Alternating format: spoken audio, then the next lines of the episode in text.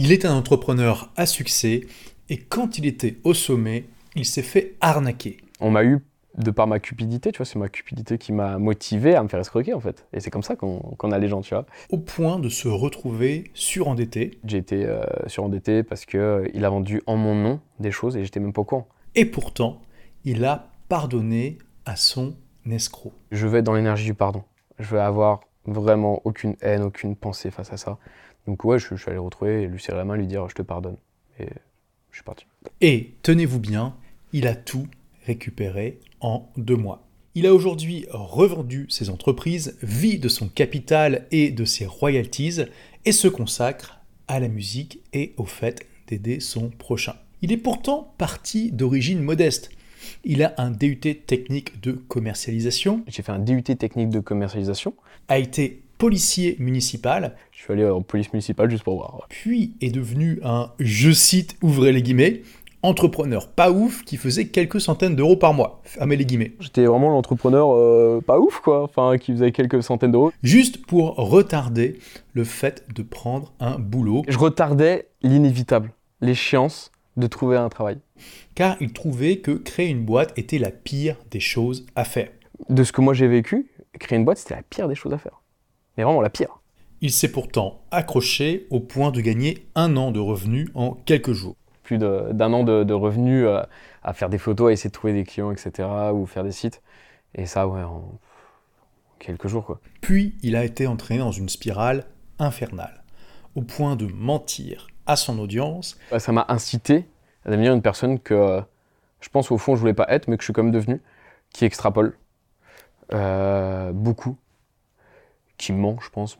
Il y a des moments, c'est même plus extrapolé, c'est du mensonge. Tu vois, je me mentais à moi-même et je croyais tellement à mes mensonges que par rebond. Euh, tu disais par exemple, je vais être le prochain Google. Euh, non, je montais sur des chiffres, genre de trucs. Tu montais sur tes chiffres, ouais? Ouais, sur euh, ce que j'avais fait, certains accomplissements.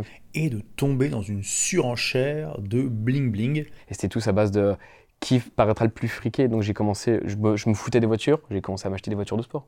Hmm. Enfin, à louer des voitures de sport en leasing, tu vois. Avant de comprendre qu'il se fourvoyait et de commencer son chemin vers la rédemption. Comme vous allez le voir, l'aventure de Jean-Luc, alias Jack, est passionnante, semée d'embûches et inspirante pour toutes les personnes imparfaites qui veulent réaliser quelque chose de beau, quelque chose qui a de la gueule. Donc, si tu fais partie des personnes imparfaites qui veulent réaliser quelque chose de beau et quelque chose qui a de la gueule, je pense que cette interview va t'inspirer. C'est parti. Ils sont ceux qui explorent des mondes inconnus. Elles sont celles qui découvrent des chemins méconnus. Ils refusent de vivre une vie futile et ils rejettent les diplômes inutiles. Ils se disent pourquoi pas tenter l'entrepreneuriat? Créer une pensée différente pour mener une vie attrayante. En se créant leur propre aventure, ils laissent leur signature. Intelligents et diligents, on les nomme rebelles intelligents. À tous ces iconoclastes, bienvenue dans votre podcast. Salut rebelles intelligents, je suis actuellement avec le seul, l'unique, le vrai Jean-Luc. Ça va quoi? Comment ça va? Ouais, bah ça va, super, merci. T'as un parcours quand même assez exceptionnel. T'es tombé dans, la marmite de l'entrepreneuriat très jeune, à 17 ans. tu es un serial entrepreneur, tu as créé plein plein d'entreprises, euh, tu en as revendu plusieurs, ce qui te permet aujourd'hui ben, de. tu pourrais arrêter de travailler jusqu'à la fin de ta vie. Alors que oh bah j'ai arrêté. Hein. t'as arrêté, on va en parler justement, et tu as 27 ans. J'ai 29. T'as 29 ans, t'as 29 ans. Euh, donc c'est quand même très jeune, il n'y a pas beaucoup de gens qui peuvent euh, se vanter d'avoir atteint ce résultat aussi jeune. et en plus de ça, tu as négocié des royalties et tu as des revenus passifs qui te permettent de vivre très confortablement, même si tu n'avais pas spéculé. Très, très, clairement. Et en plus de ça, tu as vraiment une philosophie qui fait que tu vas euh, plutôt rechercher à maximiser ta qualité de vie et puis toutes tes expériences plutôt que de vouloir faire grossir ta boîte le plus possible. Peut-être tout résumer, on peut s'arrêter là. Voilà, bah, écoute, merci d'avoir été là, c'était vraiment super. Donc, tu vois, je commence toujours les interviews de ce podcast par une question, ma foi, euh, intense. Donc, est-ce que tu es prêt? Bah, Balance tout, vas-y. Alors, est-ce que tu as l'impression d'avoir une vie atypique? Alors, c'est vrai que c'est un peu euh, bizarre de poser cette question après tout ce que j'ai dit, mais quel est ton sentiment par rapport à ça? Bah oui. Ouais Bah oui, on va pas se mentir. Mais, mais du coup, on a toujours l'habitude, tu vois, quand on, a, quand on vit sa propre vie, au bout d'un moment, on s'y habitue, tu trouves pas? Est-ce que tu ah as, toujours ce recul de te ah dire, c'est quand même extraordinaire ce que je suis en train de vivre? De fou. Ah non, mais de fou furieux, mais bien sûr. Enfin, je sais pas si tu t'imagines ne serait-ce qu'avoir le luxe de te réveiller à l'heure où tu veux, mhm. de ne pas avoir de contraintes, mhm. euh, que ce soit temporel, géographique, financière, etc. Enfin, autant de ma petite échelle, hein, je ne suis pas Crésus non plus, hein, qu'on soit d'accord. Mais le fait de, ouais, de faire ce que tu veux, vraiment le coup du réveil, c'est important. Parce que moi, c'était vraiment mon objectif de base quand même. C'est le fait de me dire, je peux me réveiller quand je veux. le fait de te dire, mais je sais pas, alors regarde, j'étais à Nice ce matin, là je suis à Lyon, demain je suis à Paris. Euh, quand je suis à Nice, c'est pour euh, vivre euh, ma vie de retraité. Quand je suis à Lyon, ici, c'est pour faire un petit mastermind et donner ce que je, ce que je peux donner avec mon expérience d'entrepreneur. Et quand je vais sur Paris, là, c'est pour aller enregistrer des, des musiques. Tu vois? Mec, regarde juste mon sourire, enfin c'est incroyable. Non, cette vie est incroyable. Non, incroyable, vraiment. J'imagine que la plupart de tes amis ne sont pas du tout dans cette liberté-là aujourd'hui? La plupart sont normaux, j'imagine, entre guillemets, c'est-à-dire qu'ils sont employés ou, euh, ou est-ce que tu as plutôt des amis entrepreneurs? Euh, Ça dépendait avec le temps. À l'époque, j'avais. Alors, des amis, c'est un bien grand mot. C'est un très très grand mot, même surtout quand on est dans l'entrepreneuriat, tu vois.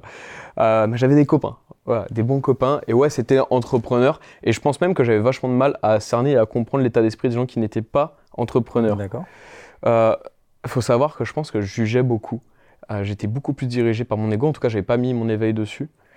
Euh, et, et puis j'étais euh, très orgueilleux, très prétentieux. J'étais en mode make money, tu vois, il faut que je fasse de l'argent. Donc mon entourage aussi, je pense en somme, bah, gravité avec ces mêmes valeurs profondes.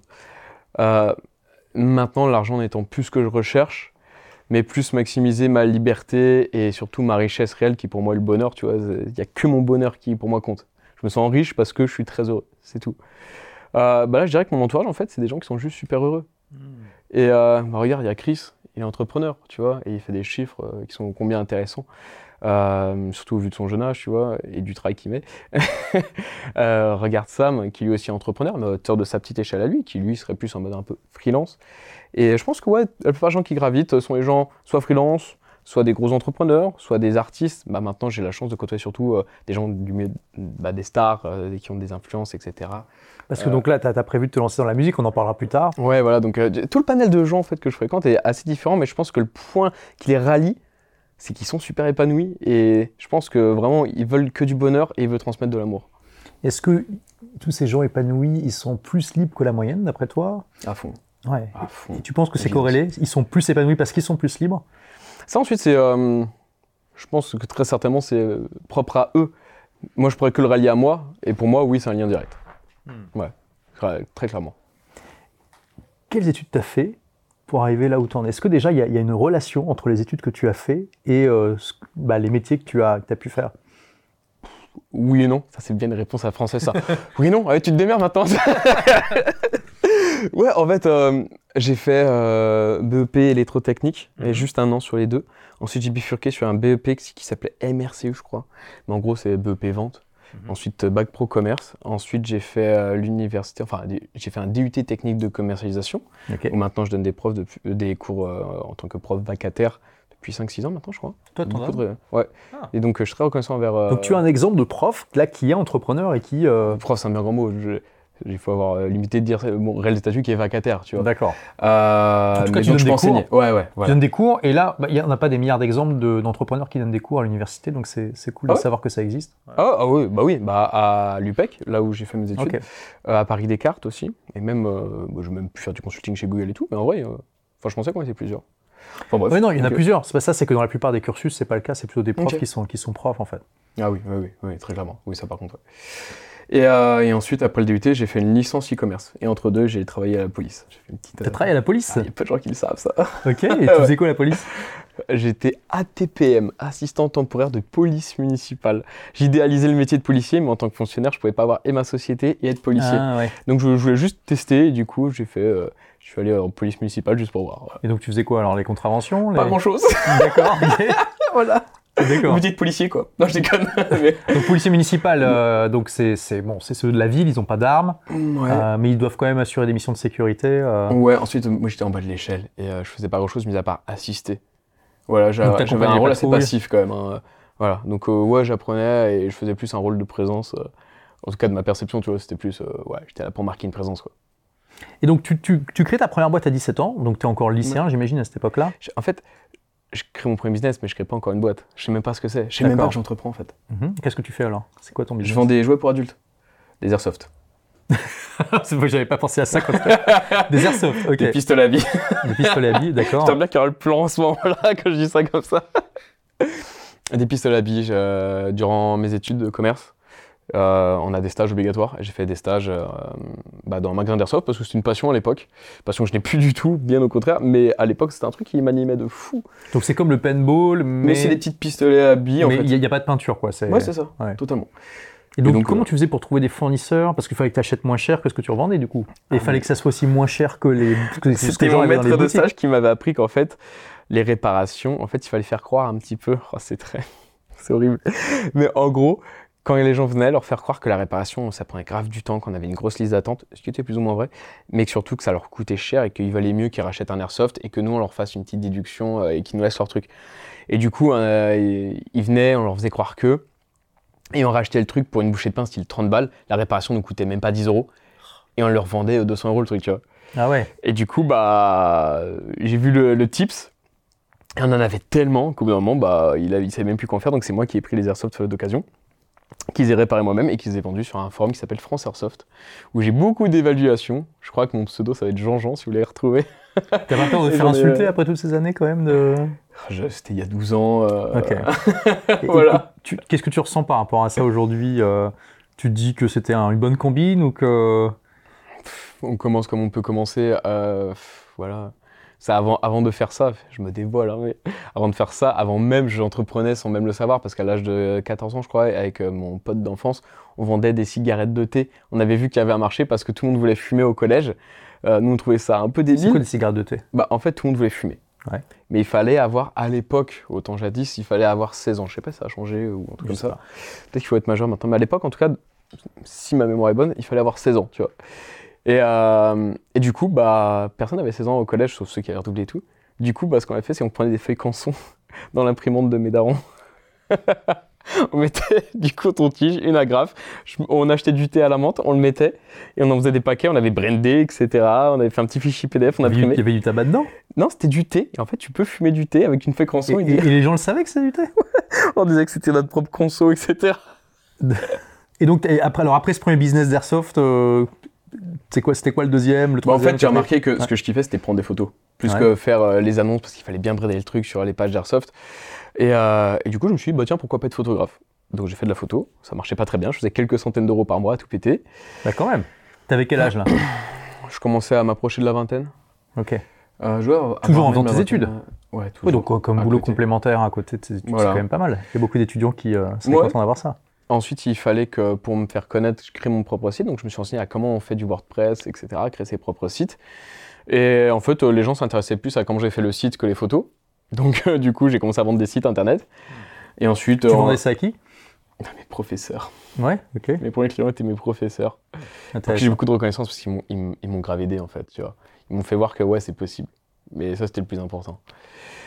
Et, euh, mais pendant des années, de 17 ans, je dirais jusqu'à 22-23 ans, j'étais vraiment l'entrepreneur euh, pas ouf, quoi. Enfin, qui faisait quelques centaines d'euros. Je savais à peine que j'entreprenais et pour moi, c'était pas signe de. Je, je ne pouvais pas imaginer qu'en fait, j'allais faire ça de ma vie. Je pensais quand même que j'allais un jour devoir trouver un travail et ça me saoulait beaucoup. Et tu te voyais pas comme un entrepreneur à l'époque? C'est intéressant parce que tu faisais ça naturellement. Pour toi, c'était euh, même un hobby, quoi. Ouais. Un hobby qui, qui te rapportait un peu d'argent. C'est, je retardais l'inévitable, l'échéance de trouver un travail. Pour moi, c'était une façon de le retarder le plus possible. Et jamais tu t'es dit, enfin, à un moment, tu t'es dit, mais pendant toutes ces années, tu t'es pas dit, tiens, j'ai plutôt directement créé une entreprise parce que finalement, c'est dans mon ADN. Non, ça faisait carrément peur. Mais c'est intéressant, ça. Créer une Ah. entreprise, tu dis ça à quelqu'un Ouais. qui est toute sa famille, euh, ils sont tous salariés. Oh, la plupart, de- quand on entend euh, et qu'on écoute les gens, dans la masse, la plupart des gens, qui- quand on entend euh, boîte, c'est les gens qui sont effondrés, écroulés, qui ont eu plein d'emmerdes. Y a le fisc, euh, il y a eu des charges, il y a eu- Non mais, c'est un gouffre Afrique, euh, j'ai fait faillite, j'ai perdu des centaines de milliers d'euros, des clients qui m'ont pas payé. Franchement, de mon, de mon vieux, mais ça reste que le mien, hein, mais euh, de ce que moi j'ai vécu, créer une boîte, c'était la pire des choses à faire. Mais vraiment la pire. À quel moment tu as eu le basculement? Tu as, quand même fait un boulot d'employé avant de, de vraiment devenir entrepreneur? Mis à part la police très rapidement, j'ai fait deux boulots de salarié, euh, commercial à chaque fois, euh, un dans l'assurance et un autre dans l'informatique.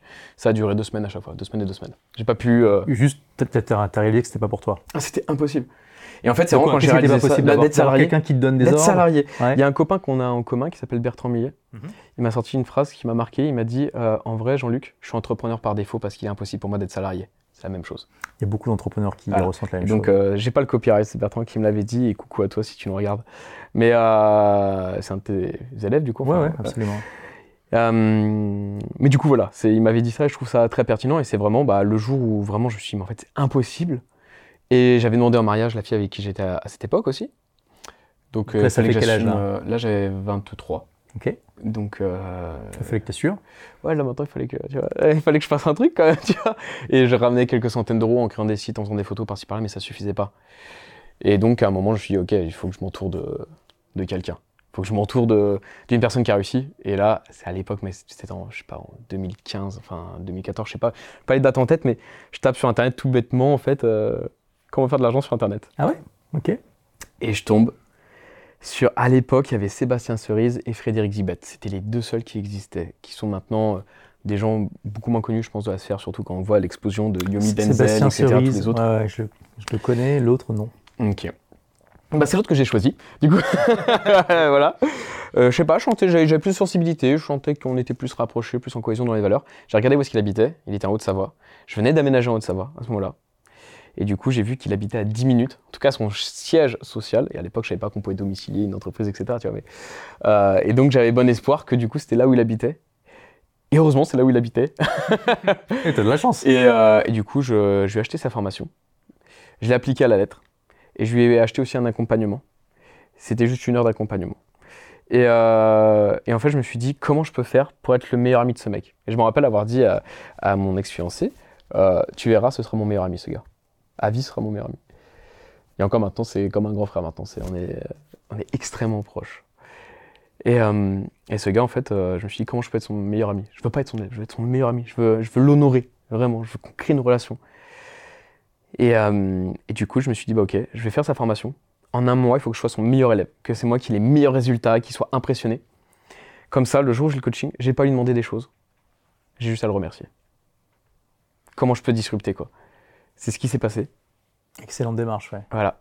Et du coup, on a sympathisé durant l'appel. Et euh, parce que juste, je lui disais, bah, en fait, pas de questions, juste merci. En fait, c'est trop bien. C'est quali, franchement, c'est propre. Bien joué. Il fait, ah, ok, il était un peu sur le cul, tu vois. Du coup, je lui fais voir et même carrément, il dit Putain, mais attends, comment t'as fait ça? Comment t'as fait ça? Etc. Parce que du coup, j'avais jumelé avec mes talents de photographe. Enfin, mes talents, c'est un grand mot, mais voilà. Avec mon expertise aussi peu. Euh, Tes compétences, ouais. Et, euh, et euh, bah là, il se dit Putain, ce serait bien qu'à l'occasion, on se voit. Et puis, et moi, je fais Ouais, bah, t'es où? Il fait Je suis en surf. Je fais Oh bah, Moi aussi Quel hasard Oh, dis donc J'avais pas du tout prévu le truc. Ouais, c'est un peu ça, tu vois. il m'invite à boire un verre et puis euh, l'histoire a commencé comme ça. C'est devenu mon mentor et je suis passé de quelques centaines d'euros par mois en l'espace de trois mois où j'ai direct franchi le palier des 10 000 euros par mois et ensuite 15 000, 20 000, etc. etc. Alors c'est extrêmement intéressant parce que là, euh, tu as une démarche consciente de te connecter à un mec qui euh, bah, représentait ce que tu voulais devenir finalement. Bien sûr. et tu l'as fait avec une stratégie intelligente et il y a tellement de gens qui n'ont qui ont pas cette démarche. C'est hallucinant en fait. On, en parlait juste avant, hors caméra, avant, avant cette interview. une des manières de se connecter à un mentor, c'est de, quand tu le rencontres, de lui poser une question qui montre que tu as vraiment étudié son truc, que tu n'es pas un énième kidam qui n'a pas juste fait une recherche Google parce que ça c'est la majorité, euh, et que donc déjà tu respectes ce qu'il fait et que tu respectes son temps, et tu lui poses une question qui le challenge un peu et euh, qui, va, qui montre que tu peux apporter de la valeur. Ça c'est une des manières, mais tu as fait une manière qui est assez similaire finalement, qui est finalement, on voit que c'est basé sur du respect pour le travail qu'il fait pour toi et pour, et pour son temps, et que tu vas aller vraiment euh, bah, consommer euh, le contenu qu'il a fait pour toi. Ouais, clairement. Euh, et, et, puis après, tu as une démarche de, de, se connecter amicalement, donc voilà, aller boire un verre, puis après, euh, plus si affinité. Ouais. Et puis, donc ça s'est bien passé, c'est ce que maintenant vous êtes très, très proches. C'est un grand frère, vraiment. Et ce premier business, c'était sur quoi? Ça vendait quoi? Mais il m'a dit, tu as une expertise, etc. Je fais, ouais. Il fait, mais regarde. photos Ouais, pas que les photos. J'avais aussi appris à m'exposer sur, sur Instagram, en fait, pour les photos et tout. Et j'avais une bonne base d'abonnés.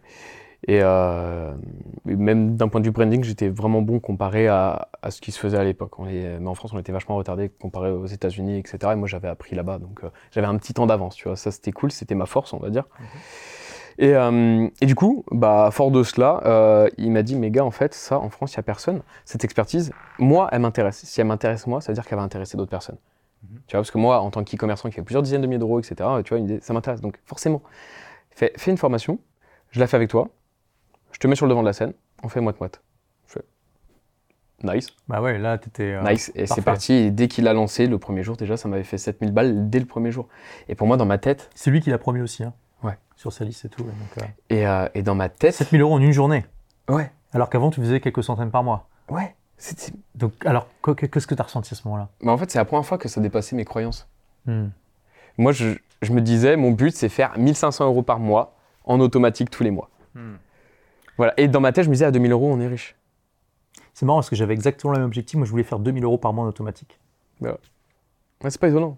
Mais ensuite, ça a évolué avec, euh, avec le temps. Mais ouais, c'était vraiment ça au début. C'était 1500 et en fait, euh, bah, ça, me- Et là, tu te prends 7000 en une journée. Donc, 7000 ta part ou la, ou la part à diviser en deux? C'était ma part. D'accord, ouais. Donc oui, ça faisait 14 000. euh. Ah, c'est excellent. Ouais. Et le deuxième jour? Euh, ça a fait un petit peu moins, mais ça. euh, Ah, bon, je sais qu'en tout et pour tout, quand il m'a filé euh, mes, mes premiers sous, ça m'a fait 12 000. Et donc, l'équivalent de plus d'un an de salaire euh, ce que tu avais avant, finalement. Ah oui, clairement. Enfin, on peut pas appeler ça le salaire, j'étais en... j'étais à mon compte, mais oui, plus d'un an de, de revenus à faire des photos, à essayer de trouver des clients, etc., ou faire des sites. Et ça, ouais, en quelques jours, quoi. Et, et c'est là que tu t'es rendu compte que vraiment tu pouvais être entrepreneur? Ou tu avais quand même. En vrai, non. Tu avais eu le déclic avant? Alors, je vais te dire un truc que je pense que j'ai encore jamais dit, et je pense que peu d'entrepreneurs arrivent à avouer, mais la clairvoyance de l'argent, donc c'est-à-dire avoir la sûreté de savoir vraiment faire de l'argent tout le temps, euh, je l'ai eu, j'avais déjà fait beaucoup d'argent. Beaucoup, vraiment. On dépasse un certain seuil, quoi. Euh, c'est que je suis pas fa- familiarisé à dire des chiffres, donc euh, ça restera entre après, tout ça après, mais voilà, j'avais fait déjà des bons gros succès, de quoi se mettre à l'abri comme un bon gros moment. av- Avant de faire ça? Je pense que ouais, la clairvoyance vraiment, où je sais que je, à vie je saurais faire de l'argent de façon aisée.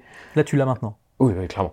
Mais ça, ça a mis beaucoup, beaucoup de temps. Et le fait de me dire que justement, maintenant je suis entrepreneur, etc., le fait de me dire, euh, je serai entrepreneur toute ma vie, c'est sûr, parce que je sais faire de l'argent, je l'ai eu vers mes euh, 26 ans, 27 ans. D'accord, oui, donc ça, a- ça a vraiment mis longtemps. hein. Ouais. Et c'est incroyable. Est-ce que tu penses que c'est parce que tu as dû lutter contre un certain formatage de la société euh, Ou tu. Parce que j'ai pas conscientisé comment je faisais réellement de l'argent. Euh, parce que euh, quand tu l'as fait une fois, tu peux mettre ça sous le coup de la chance. Tu vois Ouais. Moi, j'ai attendu de me faire escroquer tout. On va en parler tout de ça. ce que tout ce que j'avais, j'ai attendu de me faire escroquer et ensuite refaire et de manière différente. Et quand j'ai vu que ce que j'avais gagné en l'espace de 4-5 ans, j'ai réussi à le faire en même pas deux mois avec des business tout autres et plusieurs typologies de business, là je me suis dit j'ai compris. Mais ça, ça m'a Et c'est là où tu te dis, je suis entrepreneur. Là, j'ai compris que j'étais entrepreneur. Donc pour toi, être entrepreneur, c'est- avoir l'assurance que c'est un métier que tu connais suffisamment pour pouvoir euh, le pratiquer dans différentes circonstances. Hmm, Pour moi, c'est euh, l'assurance, vraiment, à 100%, que tu sais générer de l'argent, des propres petites mimines, quoi, à vie. Ça, pour moi, c'est ça, entreprendre. Sinon, tu essayes d'entreprendre. Mais tu es dans le doute. Ok. Non, mais c'est intéressant comme définition parce que finalement, voilà, là, ce que tu es en train de dire, c'est si demain je perds tout mon capital et que j'ai plus mes sources de revenus, je suis capable de me recréer des sources de revenus et Mm. un capital très vite et j'aurai pas de soucis. Ouais. Ce sera peut-être un challenge, mais je sais qu'au final, Ça je vais y arriver. d'un Ouais. point de vue euh, énergie, d'un point de vue moral, je pense, etc. Tu sais, je, je mettrais du temps à savoir apprécier cette démarche, mais ce serait quelque chose, de- en vrai, de challengeant. Mais euh, j'aime plus faire euh, de l'argent. Enfin, c'est pas que j'ai pas un moyen avec l'argent, c'est juste que comme je l'ai appris à le faire, le business, ça m'intéresse plus. Je préfère faire de l'argent euh, en étant musicien, tu vois. On va en parler de ça. Ce genre de mais truc. On, va pas bouler les étapes, mais ouais, Mais, euh, en pour créant des, des rentes, en faisant maintenant travailler mes finances. Hmm. Mais faire du business, euh, ça m'amuse plus, juste. Ça m'amuse pas. Bon, ok, donc tu commences à, ça commence à cartonner sur le web. Euh, et donc, avec cette formation sur finalement comment utiliser Instagram pour euh, booster son e-commerce, hein, c'est ça? Ouais, ça, ensuite euh, faire du growth hacking euh, avec Facebook. Euh, ensuite, j'ai fait. euh, Donc, ça veut dire récupérer, c'était récupérer les fans des, des Ouais, pages, des groupes. de Il y avait une époque où c'était. euh, ouais, c'est les techniques open de bar, le Sioux truc, euh, hein. où tu pouvais faire pas mal de trucs. ouais. Je sais plus ce que j'ai fait après. euh, Enfin, c'était dans le milieu de la formation où j'ai fait mes sous. Ok. Formation en ligne Ouais, Et je pense aussi, c'est ça aussi qui euh, m'a pas amené une assurance, c'est que euh, je faisais plus d'argent à expliquer à comment faire de l'argent qu'à en faire réellement. Tu vois ce que je veux dire? Ça aussi, ça jouait pas en ma faveur sur la clairvoyance de l'argent. J'étais très bon dans la théorie, dans la pratique, j'étais rincé. Ok. Et t'as as essayé de changer ça ou tu t'es au bout Une d'un fois, moment, je me tu- suis fait tu escroquer. accepté? Une fois que je me suis fait escroquer. Une Je fois me que suis dit plus jamais je, je ferai de l'argent de cette manière. Donc je me suis ensuite lancé au web app, aux applications, euh, au consulting, à la prestation Bon. de service, à plein de trucs. Parlons un peu de la fois où tu t'es fait escroquer. Ouais. Est-ce que tu peux raconter un peu l'histoire euh, Ouais, carrément. Bah, j'étais dans un ego trip en fait. euh, C'est-à-dire que, en fait, il faut se dire, à l'époque où je vendais de la formation, c'était ma gueule qui vendait. Voilà, c'était parce que c'était moi. Euh, au-delà de l'expertise. T'avais quel âge là? C'est de mes 23 ans, du coup, Donc, ça a- y a jusqu'à six ans. 26 ans à peu près. Ça, ça fait 3 Ah oui. ans de la vente de formation. D'accord, d'accord. Je suis quand même peut-être 27 ans, ouais, je crois, un truc comme ça. Donc entre 6 et il y a entre 6 et 3 ans quoi. Ouais, plus ou moins. Et, euh, et du coup, bah, ça m'a incité à devenir une personne que euh, je pense au fond je voulais pas être, mais que je suis quand même devenu, qui extrapole euh, beaucoup, qui ment, je pense. Il y a des moments, c'est même plus extrapoler, c'est du mensonge. Tu vois, je me mentais à moi-même, je croyais tellement à mes mensonges que par rebond. euh, Tu disais par exemple, je vais être le prochain Google. euh, Non, je mentais sur des chiffres, genre de trucs. Tu montais sur tes chiffres, ouais. Ouais, sur euh, ce que j'avais fait, certains accomplissements, etc. Je m'attribuais ouais. le mérite de certains, certaines personnes ou certaines personnes de mon équipe. Et mon équipe, je faisais croire que j'avais plein de salariés. Or, c'est des freelances. Enfin, c'est de faire tout le temps grossir le trait pour que les gens se disent Ah ouais, il est trop fort et je vais lui acheter le truc, tu vois. Pourtant, tu n'avais pas besoin de ça parce que c'était déjà un beau succès en tant que tel. Ouais, mais ensuite, euh, on a été euh, à l'apogée où il y avait Théophile Hélier, où il y avait tous les autres copains, on se connaissait tous. Et c'était tous à base de qui paraîtra le plus friqué. Donc j'ai commencé, je me, je me foutais des voitures, j'ai commencé à m'acheter des voitures de sport. Enfin, à louer des voitures de sport en leasing, tu vois. Euh, bon, ça c'est un montage financier après, mais euh, j'ai commencé à me prendre euh, GT 86, ensuite j'ai monté en gamme à prendre une i8, ensuite une Corvette, etc. Ta, ta, ta.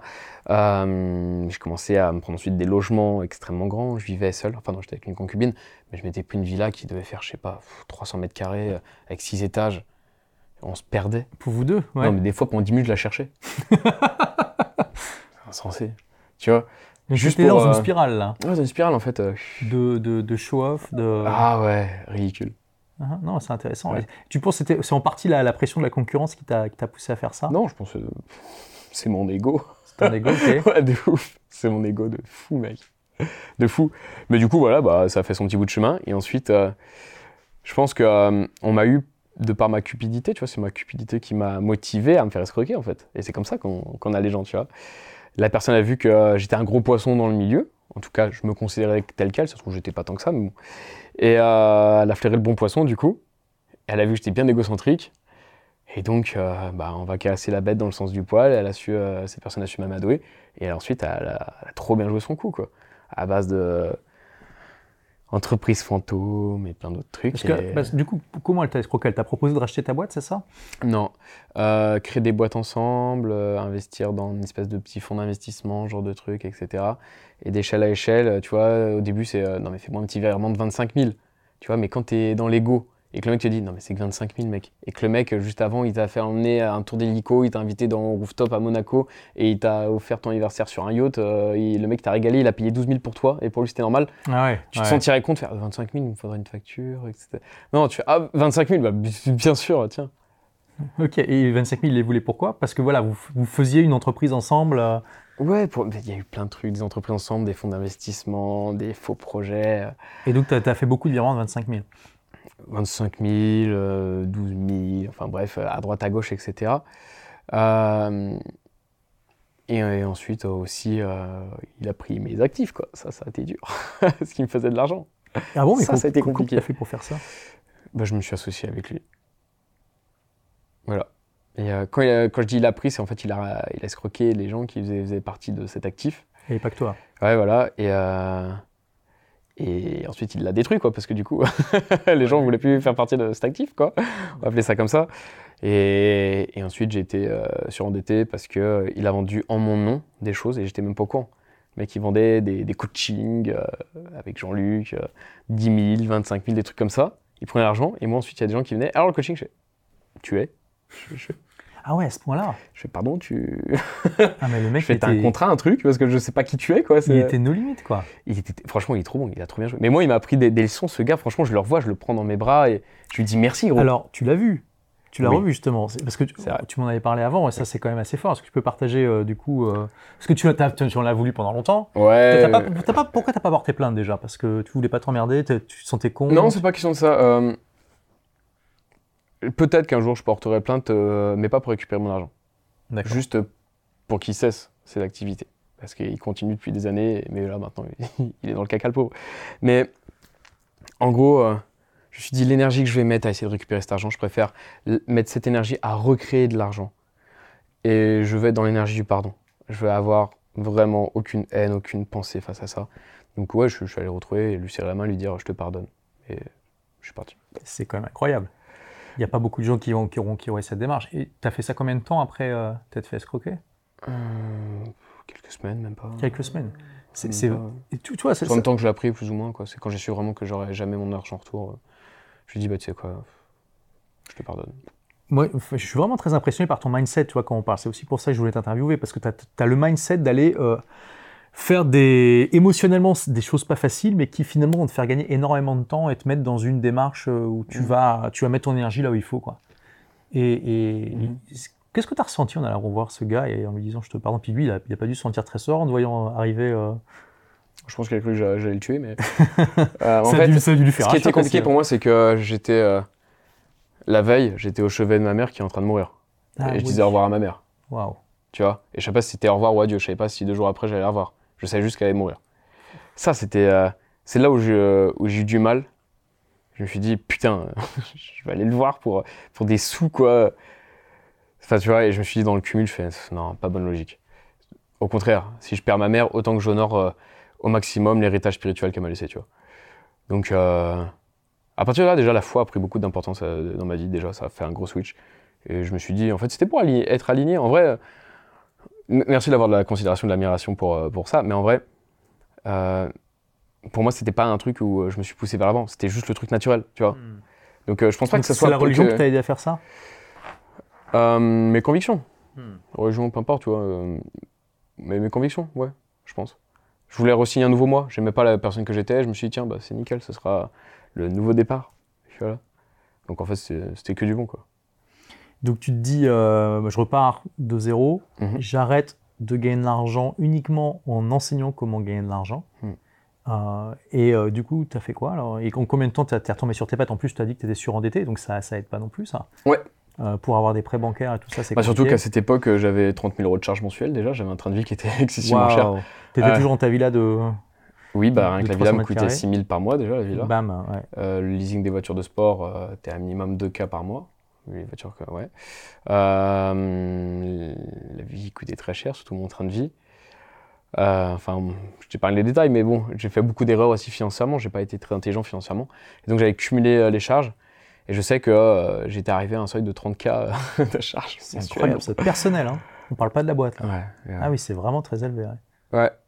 Et euh, mis à part que euh, c'est plus ou moins les revenus que je gagnais mensuellement. Donc en fait, euh, Ah oui, donc tu, tu gardes rien pour. Ouais. T'investissais pas, quoi. ouais, non, j'étais très bête. Très très bête.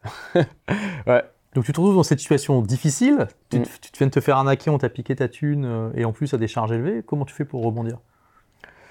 Bah t'as pas le choix en fait. Euh, tu sais, c'est quand, quand en fait t'as pas de plan B, c'est soit je réussis, soit je meurs. Donc en gros, soit je réussis, soit je réussis. Bah tu réussis. voilà, t'as pas le choix en fait. Donc à partir de là, c'est un gros nettoyage de interne.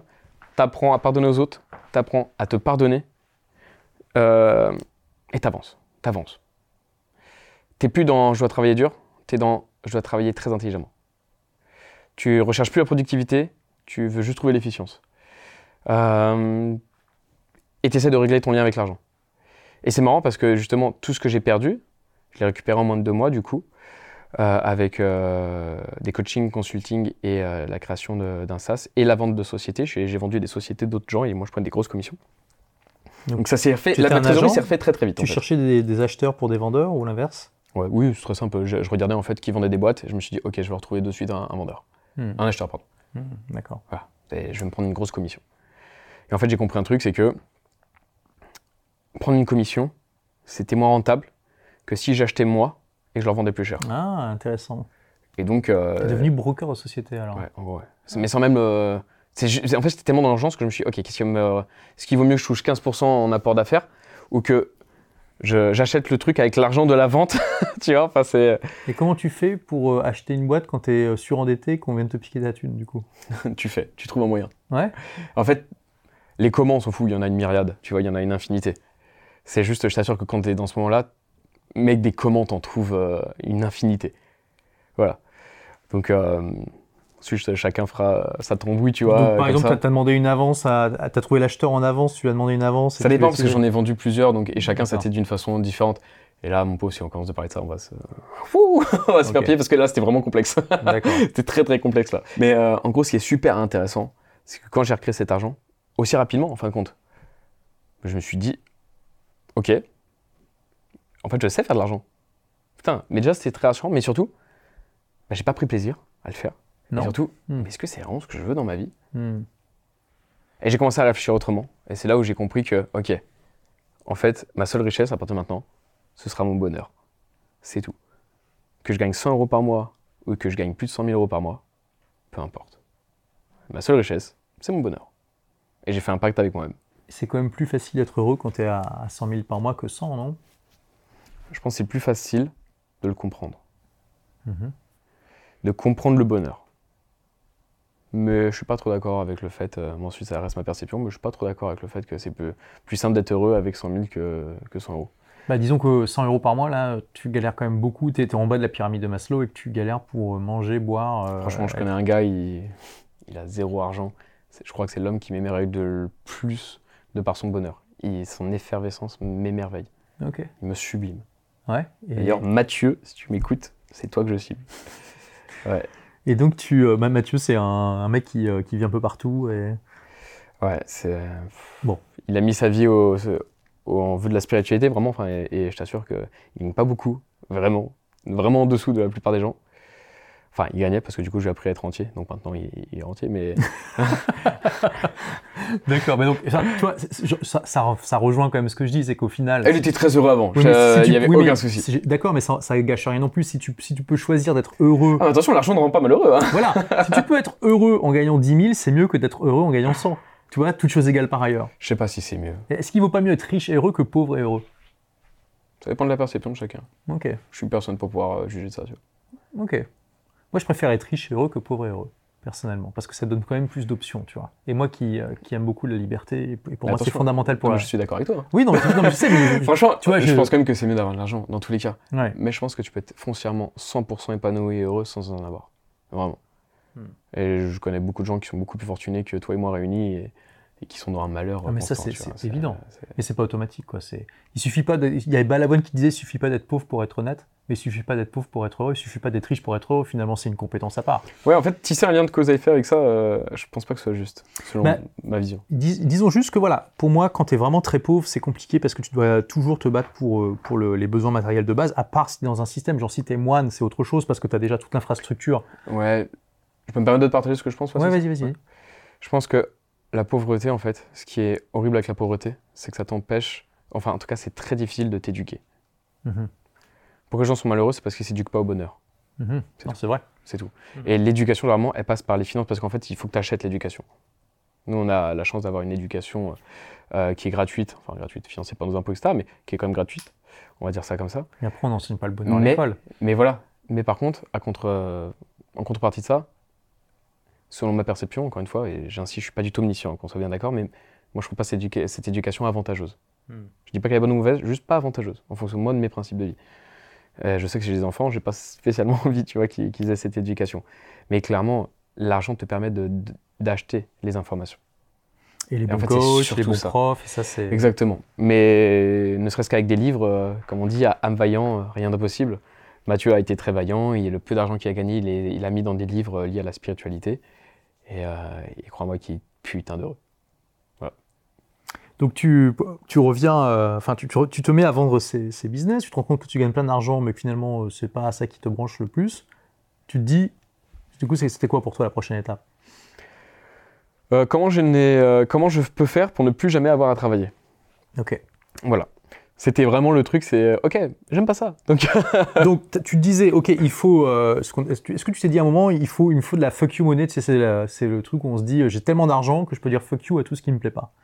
Ou c'était pas un critère pour toi, tu voulais euh, juste avoir euh, le minimum de quoi vivre? Tu- Est-ce que tu t'es dit à un moment, euh, je peux retourner à mon objectif de 1500 euros en automatique tous les mois ou c'était quand même devenu trop? Non. Tu vois, c'est intéressant. T'as t'as quand même ton, ton, ton Non, standard. si je suis honnête qui- avec moi-même. Ouais, 2005, c'est. c'est pas assez. Bah on est d'accord. Je veux dire, Là, avec mes standards. Ouais, mais mec, j'habite, euh, regarde où j'habite. euh, T'habites sur la Côte d'Azur, euh, Ouais, en plus, un emplacement assez particulier. J'ai un train de vie, etc. Je dois me déplacer tout le temps. J'ai tellement de rendez-vous, etc. Hmm.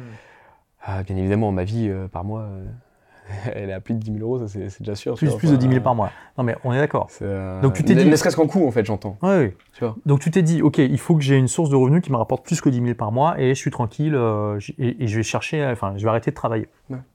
Et c'est ce Ouais. que tu as fait alors Oui, oui, ça a mis du temps.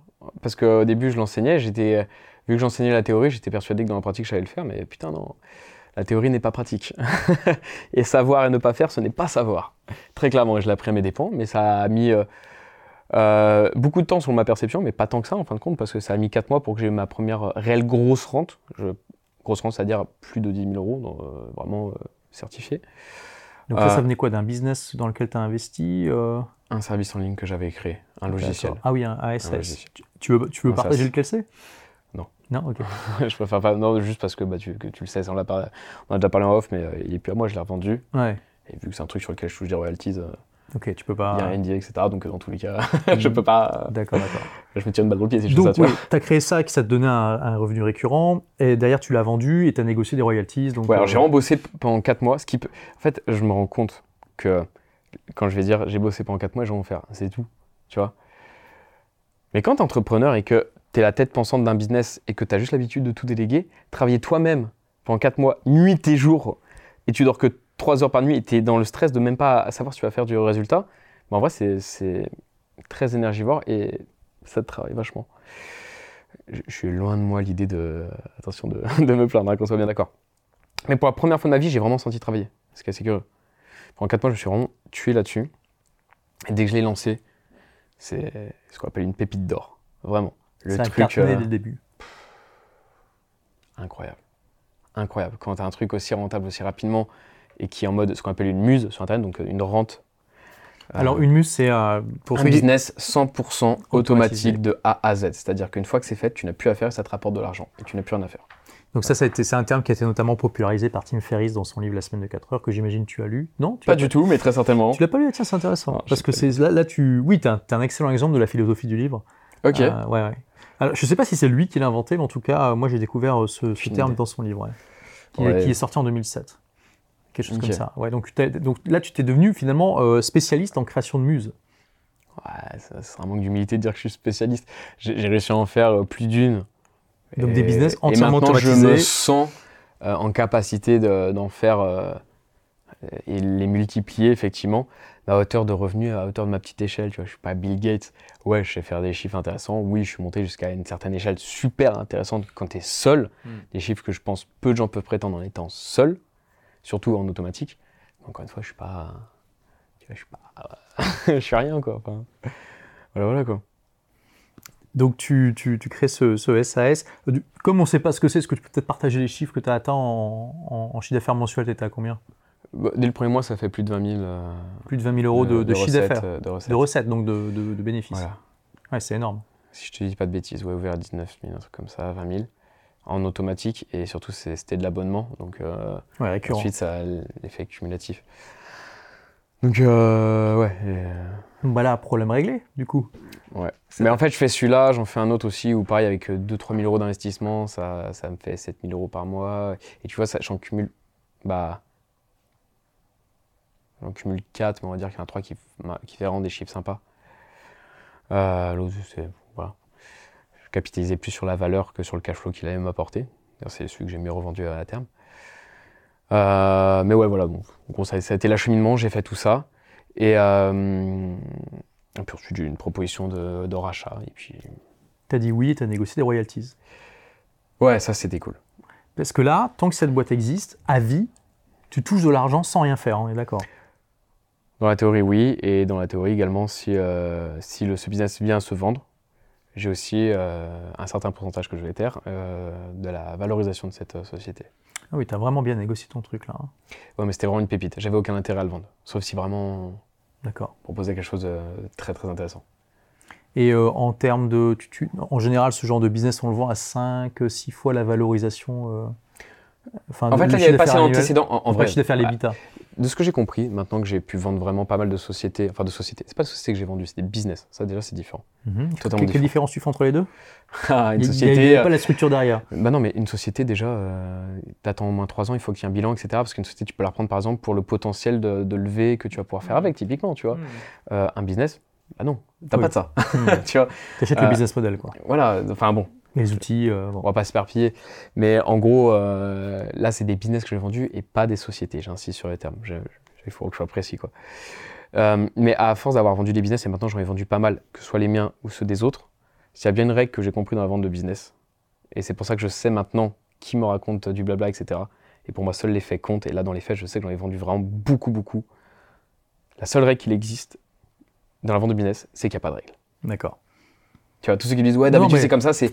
T'as des guidelines, quoi. Puis après, euh, évidemment, c'est une transaction. Hein, Franchement, il n'y en a euh, pas, y a pas un seul business que j'ai vendu de la, de la, même manière, avec un même contrat, avec les mêmes. Euh, non, vraiment, il n'y a pas de règle. Vraiment, vraiment, vraiment. Celui qui me dit non, c'est comme ça, je fais. T'as pas d'expérience. Là, maintenant, je sais flairer. je sais flairer les mythos là-dessus. vraiment. Ah ouais, je, je, peux te le dire. Vraiment, vraiment.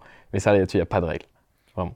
Alors, il euh, y, a deux choses qui m'interpellent dans ce que tu dis. Déjà, tu as dit tout à l'heure que tu voulais justement, euh, une fois que le mec t'a arnaqué, que tu voulais plus euh, juste gagner de l'argent en, enseignant, mais en même temps, juste après, tu as dit, oui, mais j'avais, j'enseignais la théorie de, bah de, d'avoir des revenus passifs, mais je le pratiquais pas. Mm.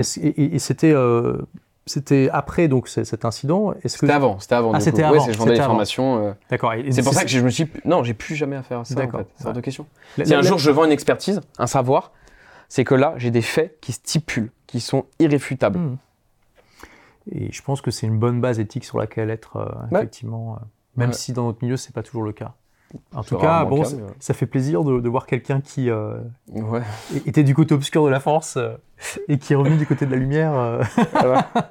c'est cool. Et puis tu, je suppose que tu te sens mieux aussi. Oui. oui. Oui, oui. Oh oui. je peux que te dire ça, ouais, franchement. Bon, donc tu arrives à vendre ce super business avec des super conditions, tu as des royalties, tu as, un bon pécule. Du coup, est-ce que tu te dis ça y est, je suis enfin libre ou tu te dis je vais encore monter des business j'ai une longue période de, perte de sens. Très longue période. Ouais, qui Ce que an. Tu t'es dit, c'est quel En fait, tu vis confortablement euh, parce que tu as, vendu tes business, donc tu as une trésorerie, déjà. Tu as du cash flow. En plus, quand tu t'es renseigné sur comment faire euh, fructifier de l'argent, bah, il se fructifie. Voilà. De, non pas de partie là, maintenant, tu l'investis bien. Tu, tu ouais, bien, ce serait un bien grand mot, mais mieux en tout cas qu'auparavant. de ma propre estime. Ensuite, ça se trouve, je suis, je suis rincé, tu vois. Euh, mais donc, euh, tu as ta trésorerie sur laquelle tu dis Oh putain, je peux quand même reposer pendant un petit moment. Tu vois, tu, tu vois le vent arriver. Quoi. Euh, en plus de ça, ton argent, il se fructifie. En plus ça, j'avais encore des, des muses. Donc rappelez-vous, des business 100% automatisés qui rapportaient quelques milliers d'euros chacun, mais mis bout à bout à chaque fois, bah, ça fait quand même une somme. Ah, c'est clair. Donc tu te sens ultra tranquille. C'était fini avec les voitures de sport, les villas, etc. Donc en plus, j'ai pensé tout au plus 3-4 000 euros par mois. Puisque tu as, aussi arrêté ton business finalement euh, de vente de formation, tu étais euh, l'homme du business, donc tu n'avais plus besoin de. Ouais, tout arrêté, ouais. Donc euh, voilà, mais bah ouais, là. Bah, tu te dis qu'est-ce que je vais faire quoi? Tu es là comme ça et, et là tu es en quête de sens. Et tu réfléchis beaucoup et tu commences à comprendre des choses, je pense. en tout cas, moi, je pense avoir saisi des choses qui me semblent être vraiment importantes. Mais ça reste que ma vision, tu vois. Mais ça m'a mis du temps pour, euh, pour comprendre ces choses. Et euh, chacun son cursus, chacun son parcours, chacun sa vision. Mais putain que ça fait du bien de passer par là. Vraiment. Ça, a mis combien de temps ce, purgatoire Ça a duré Un peu plus d'un an, je pense. Quand même. Hein. moi, j'ai eu la même chose quand. Mm. C'est ce qui m'a poussé à créer euh, mon livre Tout le monde appelle les choses racistes. C'était pour moi une manière de faire un truc qui me transcendait. Et c'est clairement un des problèmes d'atteindre tes objectifs, en fait c'est que tu te demandes, ok, génial, c'est quoi l'état de peu près Surtout quand tu as la liberté financière déjà et que tu pourrais arrêter de travailler. Mm. Parce que finalement, euh, tu es à la mm, fois un peu écrasé par le, par le nombre de choix et en même temps, euh, tu as déjà accompli ce que tu voulais faire. Euh, et donc, pendant cette année, tu, l'as vécu quand même plutôt bien. J'imagine c'est un problème de riche. Hein. C'est quand même. Oui, oui, bien sûr. Non, mais, oui. en fait, je me rends compte, moi, tout ce que je veux faire, c'est donner de l'amour aux gens et essayer de les aider. Mais j'espère, sincèrement, et je vous regarde dans le droit face à la caméra. Quoi, mais euh, j'espère vraiment qu'il n'y aura aucun côté hautain. Je vous, fais part de mon expérience et de mes perceptions à l'heure actuelle et c'est propre qu'à moi. Voilà, j'espère juste que ça pourra vous aider. Mais, je, précise quand même qu'avant euh, de démarrer la, vidéo, j'avais demandé à Jean-Luc est-ce que tu es d'accord pour partager tes chiffres? Et il m'a dit en fait, j'ai peur que si je donne mes vrais chiffres, les gens ils se déconnectent parce qu'ils pensent qu'ils vont penser que ça va être trop haut par rapport à ce qu'ils font. Donc, tu t'as voulu rester modeste pour pouvoir être, connecté, euh, que, les gens se connectent davantage à, ce que tu partages. non, mais réaliste, enfin. Non, plus. Tu ne veux pas partager tes vrais chiffres parce que tu as, peur que ça impressionne trop, quoi. Et tu veux que les gens ils puissent tirer. Non, mais c'est ce que tu m'as dit, c'est vrai. Ça se fait pas le, hein, le, le, pas de fausse modestie entre nous, mon cher ami. Euh, euh, et, tu veux que les gens tirent la substantifique Moël. Donc voilà, de toute façon, on s'en fout. ouais, bref. On sait que tu es indépendant financièrement, tu, tu, gagnes très bien ta vie, et voilà. Euh, et, le, reste, toi, ce qui est intéressant, c'est le mindset et comment tu as fait pour arriver à ça et qu'est-ce que les gens peuvent en tirer. Ouais, clairement. Euh, donc là, tu partages beaucoup l'amour, merci. ça, fait, ça fait plaisir. ça, ça, fait plaisir. Euh, et, donc, ok, et donc au, bout de ces un an de réflexion, c'était quoi la conclusion finalement? Bah, En fait, est-ce que je dois gagner plus parce que j'avais suffisamment pour moi, mais pas suffisamment pour changer le monde, impacter le monde? Est-ce que euh, j'ai à changer le monde parce que je crois pas que créer une nouvelle technologie, etc., même amener plus de confort dans la vie, va vraiment amener plus de bonheur dans le monde? Mhm. euh, La quête du progrès, c'est pas la quête du bonheur. D'accord. Euh, donc en fait, j'avais beaucoup de réflexions. Donc du coup, non, j'ai pas de recréer de l'argent, mais du coup, qu'est-ce que je vais faire? Voyager, ok, mais pour, pourquoi? En fait, c'est pas vraiment ce que j'ai envie, mais ce que les gens me conseillent. Enfin tu t'essaies à plein de choses et puis bon, t'expérimentes euh, ce que t'as pas envie forcément d'expérimenter, mais juste pour certifier le fait que c'est pas ce que tu as envie d'expérimenter, t'es dans. C'était tout un, schéma et en fin de compte, euh, vraiment tu te poses à un moment et tu te dis, bon, c'est quoi bah, Qu'est-ce qui a du sens pour moi en fait? Non pas qu'est-ce qui a du sens en fonction des autres, pour les autres, mais juste pour moi, vraiment là, qu'est-ce qui a du sens? Et déjà, juste arriver à cette question, qu'est-ce qui a du sens pour moi? Et trouver une première réponse, ne serait-ce qu'un brouillon, oh, ça a mis du temps. Hein. Ça a mis du temps. Donc un an. Ouais. Et qu'est-ce que tu as trouvé alors?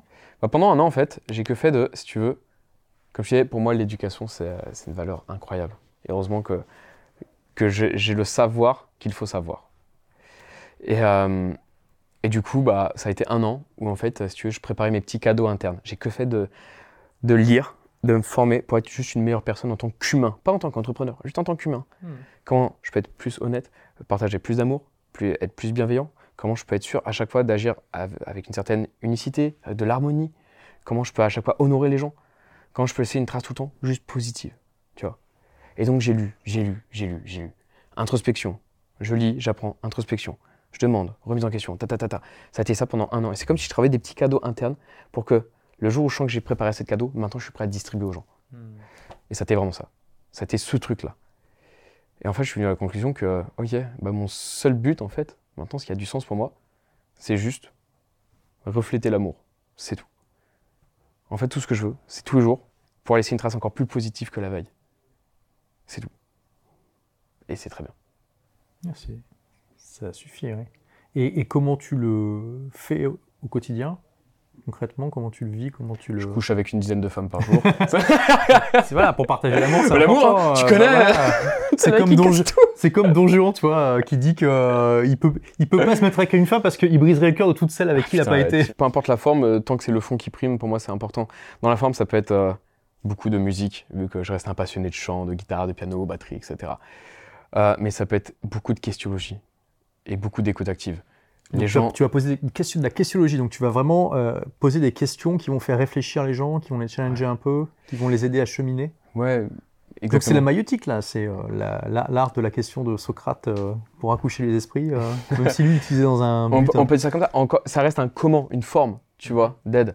Mais déjà, écouter les gens, c'est impressionnant. L'écoute active, c'est vraiment une qualité qui se perd. L'empathie.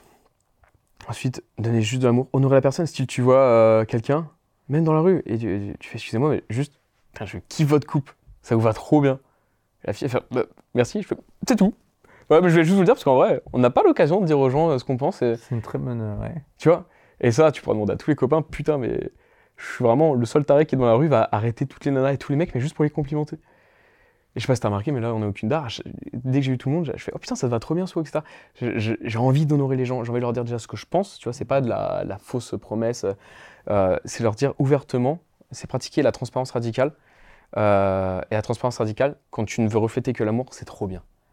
Parce qu'en fait, ta transparence, elle est certes radicale, donc tu vas dire ce que tu penses, mais tu penses que du bon, que de l'avantageux, que des choses harmonieuses, tu vois.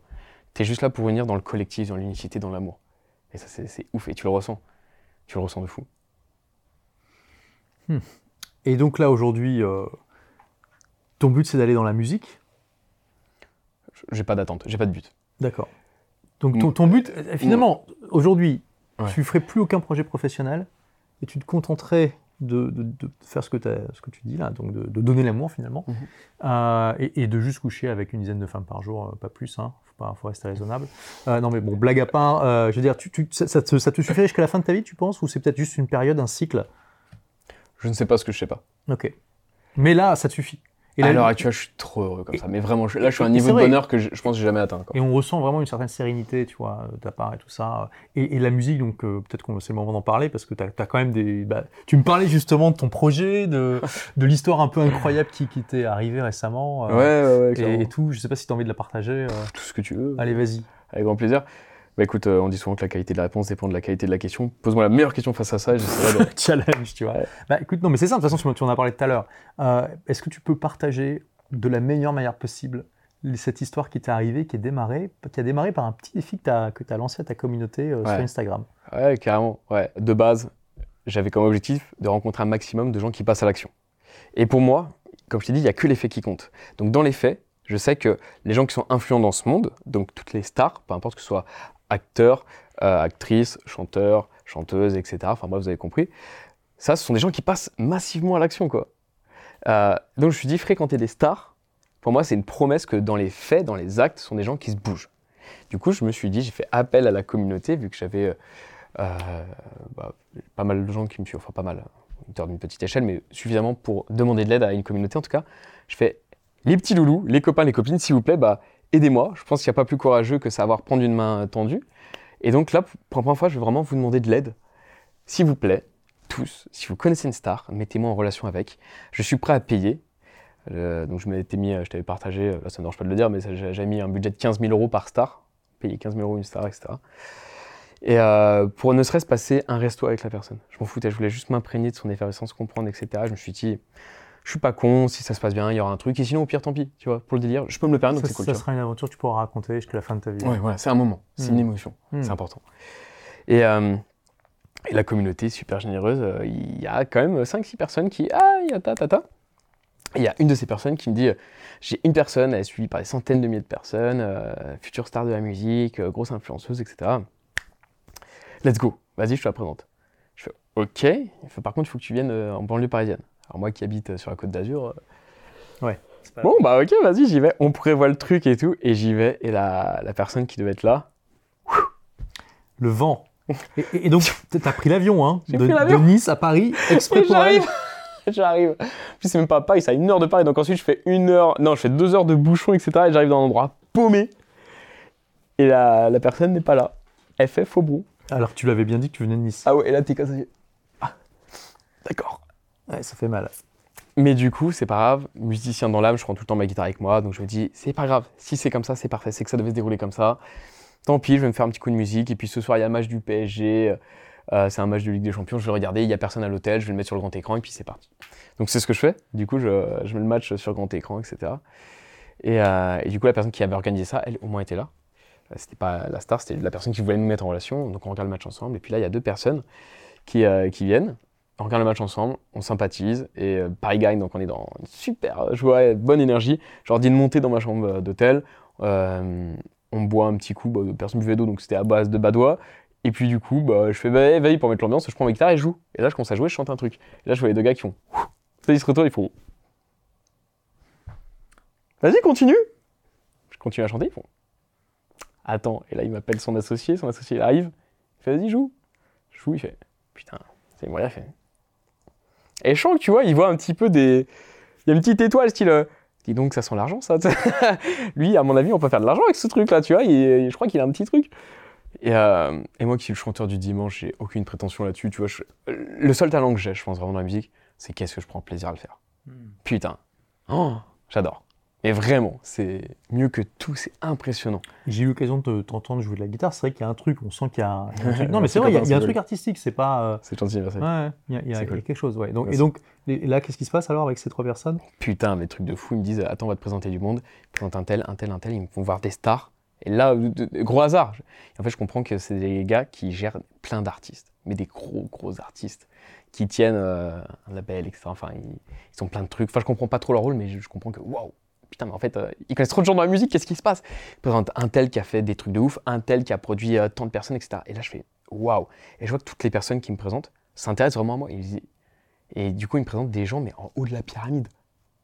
Tu vois, et là, j'en parle à, des copains musiciens qui, eux, veulent en faire leur métier. Ils font, mais gars, ils t'ont fait gagner 15 ans, là. ils sont intouchables, ces gens, en fait, tu te rends pas compte. C'est incroyable quand même que tu les croises par hasard dans un hôtel alors que tu étais en mode. Ah, mais euh, gars, c'est. Euh, je me suis pris un vent alors que j'ai pris l'avion exprès. Ouais, C'est fou, hein Incroyable. Ouais. Incroyable. Et attends, même, je t'ai pas dit. tu peux le garder, il n'y a pas de souci. Là, j'ai pris un blabla car du coup pour venir parce que y avait, les avions étaient complets et euh, les trains aussi, tu vois. Ah, ici à Lyon, tu veux dire Donc là, pour venir faire l'interview, j'ai pris un blabla car. Tu me crois si je te dis que le gars du Blablacar, il y avait un seul gars que j'avais pas encore réussi à atteindre en haut de la pyramide, tu vois, qui lui produit tout le monde, Gims, euh, enfin tout, tout, le monde, tu vois. Et bah le gars du Blablacar, c'est son meilleur ami. T'es sérieux? Peut-être que l'univers t'envoie des signes. Non, hein. on est d'accord. C'est impressionnant. Oh les potes. mais dinguerie. C'est dinguerie. Et il me fait, bah vas-y, je te le présente déjà, je te mets en contact ce soir. mais... tu, tu crois en la loi de l'attraction? J'ai plus d'autre choix là. là. si je lui dis non, euh, il va m'arriver des bricoles. Hein. là, très clairement, tu, tu vois. croyais avant? Oui. Ok, intéressant. Intéressant. Ouais. Et, euh, et mec, là, je me dis, mais putain, mais je suis béni de Dieu, euh, ou des dieux, j'en sais rien, peu importe les croyances, mais tu vois, je fais, waouh, c'est ouf. Et donc, et du coup, je chante devant eux et tout. Et qui, moi qui prends vraiment pour le chanteur du dimanche, j'ai toujours fait ça dans mon coin, etc. Il n'y a jamais personne vraiment qui m'a complimenté. Enfin, je sais jamais à la base de waouh, tu vois je fais ça de façon juste. C'était un truc pour moi, c'est ça, c'était mon petit moment Nutella, quoi. C'est mon moment kiff. et ben, euh, parfois, il y a des gens qui me disent, mais gars, il y a un truc. Et surtout, je joue devant les, un peu les intouchables, tu vois, les grands noms. Et je vois que les gars, ils font, il y a un truc. Et là, je il y a un truc? Je fais, vous êtes sûr? Moi? Vous êtes sérieux, tu vois? Et vraiment des grands noms, tu vois. Euh, je sais pas si j'ai le droit de les citer, mais des, des gens qui sont jury euh, dans des émissions, etc. Tu vois, donc. Ah, dans des émissions genre. Euh, oui, genre, voilà. voilà. D'accord. Je pense qu'on a très bien compris la ref. Euh, mais je sais pas si j'aurais les citer, donc euh, bon, au cas où.